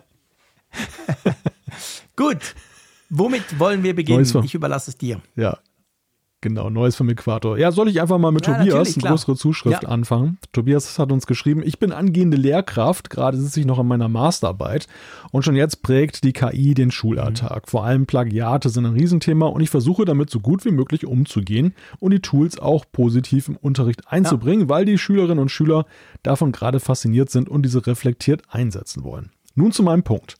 Ihr hattet an ChatGPT kritisiert, dass oft nicht klar ist, woher Informationen stammen und es daher schwer nachzuvollziehen ist, ob diese stimmen. Ich mache gerade bei Microsoft in der Early Access für die KI-Suche in Bing mit und finde, dass es dort spannende Lösungsansätze für das Faktenproblem mhm. gibt. Die Antworten sind in Bing grundsätzlich viel verlässlicher als bei ChatGPT.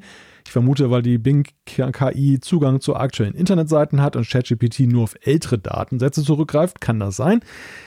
Dass Bing tatsächlich genauer ist, seht ihr in den beigefügten Screenshots. ChatGPT behauptet, dass ein gewisser Sven Kaulfuß der schweizerische Moderator des Apfelfunks ist. Geil.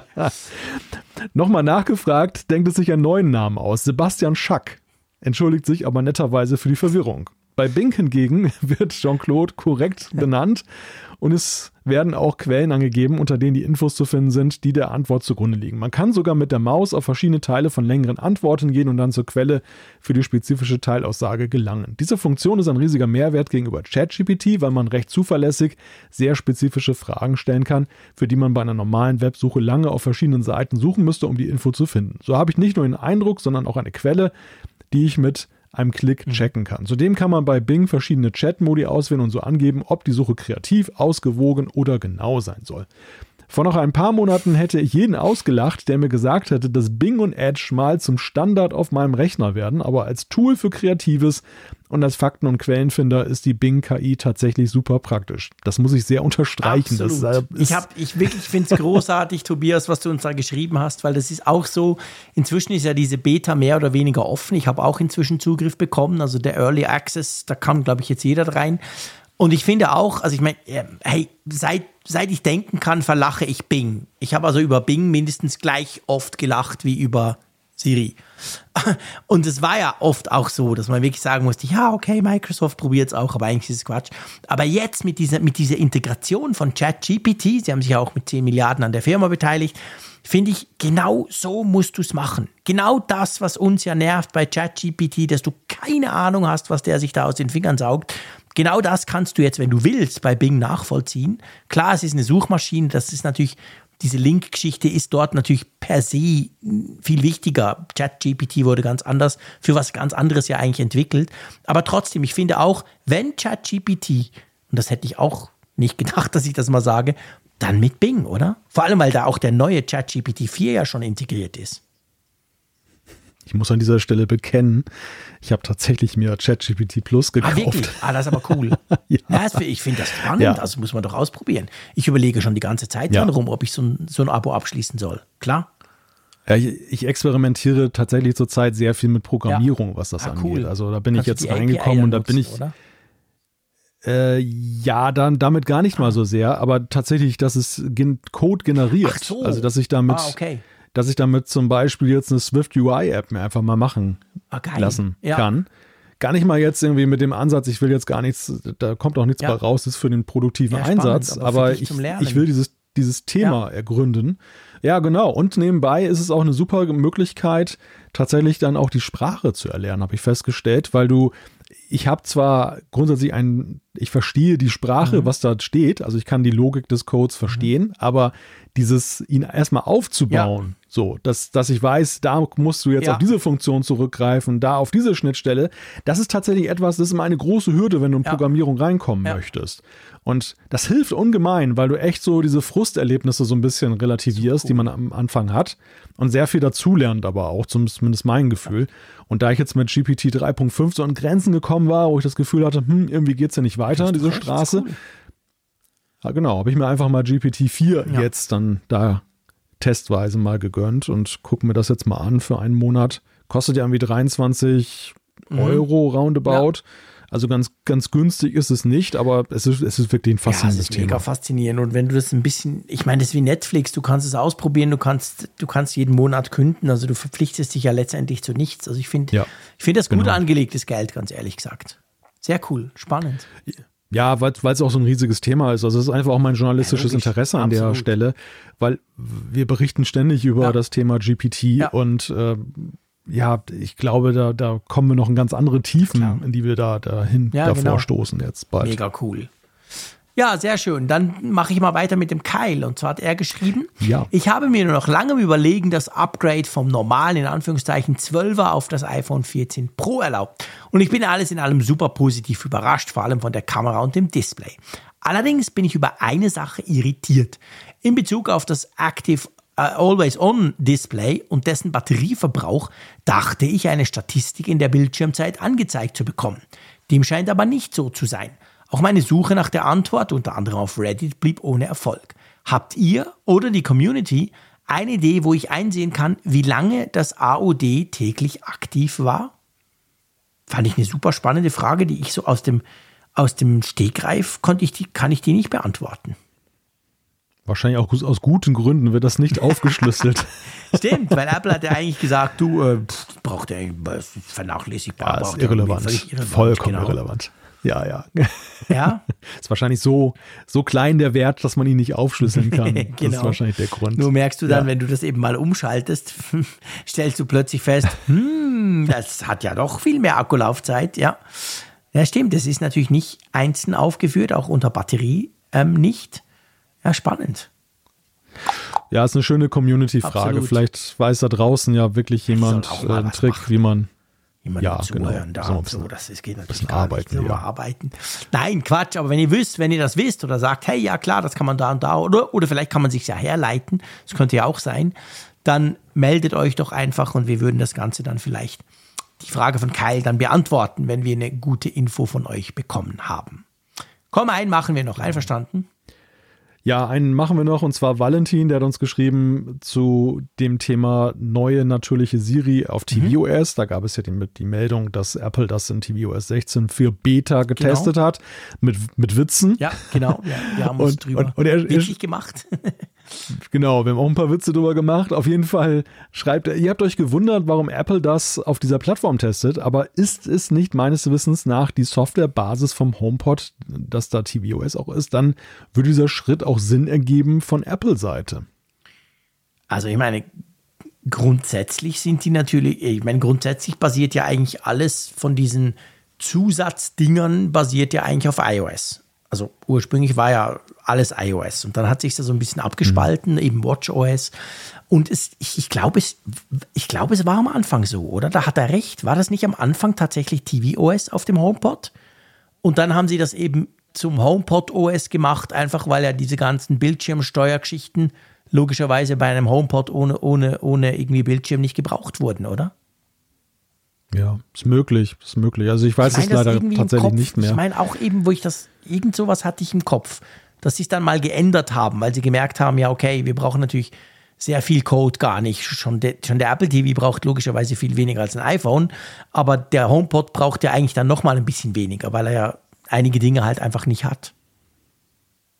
Ja, ich, ich glaube trotzdem weiterhin, dass sie vor allem eine unauffällige Stelle gesucht haben. Ja. Weil ja. wenn wenn Apple TV, warum nicht in, in den gängigen äh, Benutzungsszenarien, die es ja auch auf dem HomePod gibt. Das wäre dann ja sinnvoll gewesen, das da, da zu testen. Und, äh, ja, und warum, warum jetzt mal Witze erzählen? Ja, genau. Das ja, ist eigentlich so ja, der ja. Das, das, das, das wirkt auf mich so ein bisschen wie so ein Testlauf, äh, so, ein, so ein halböffentlichen ja, Testlauf. niemand, dass wir da was testen. Ja, ja, ja, genau. Also wo es nicht ja, wehtut, genau, ne? Wenn, genau wenn die, wenn die Witze dann plötzlich nicht gut sind, ja, dann sagt man ja Pech gehabt, dann muss ich mir ein Witzebuch kaufen. Das ist dann keine systemkritische. Ja gut, dann fällt es dir vielleicht gar nicht auf. genau. ja, ja, ja, ja. Vielleicht ist das tatsächlich so ja. die Überlegung, die sie dann hatten. Das, da, da tut es dann ja, halt nicht ganz weh. genau. Gut. So, du, mein Lieber, ich würde sagen, angesichts der fortgeschrittenen Stunde, die wir hier gerade haben ja. bei der Aufnahme, wir beschließen doch die Folge 373. Einverstanden? Genau. Gut. Ist auch alles gesagt. Wir haben alles gesagt, genau. Wir sind völlig ausgeschossen. Wir müssen jetzt wieder neue Wörter nachladen, damit das dann wieder funktioniert am Morgen. Aber hey. Wir müssen wie eine KI, müssen genau, wir müssen die KI werden. wieder ein bisschen trainieren. Genau, die hat mir angezeigt, du, ich, ich, mir fällt nichts mehr ein. Ähm, vielen Dank, lieber Malte. Das war wieder ein ganz, ganz schöner Mittwoch. Sicher wieder das Highlight der Woche, das kann ich sagen. Hat mir sehr gut getan und ich hoffe euch da draußen natürlich auch. Bleibt uns gewogen, würde uns natürlich freuen, wenn ihr am Freitag Apfelfunk am Hörer einschaltet, 21.45 Uhr auf YouTube. Kann man auch nachhören, wenn ihr wollt oder nachgucken. Und sonst natürlich selbstverständlich nächste Woche wieder in eurem Podcatcher. Macht's gut, passt auf euch auf und tschüss aus Bern. Danke natürlich auch an unseren Sponsor NordVPN. Das Angebot findet ihr unter nordvpn.com slash Apfelfunk. Ja, und ansonsten kann ich mich nur den guten Wünschen von Jean-Claude anschließen. Macht es gut. Bis Freitag oder bis nächste Woche. Tschüss von der Nordsee.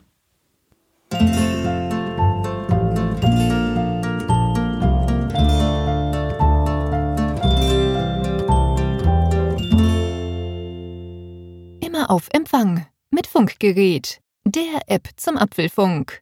Lade dir jetzt Funkgerät für iOS und Android kostenlos im App Store und bei Google Play.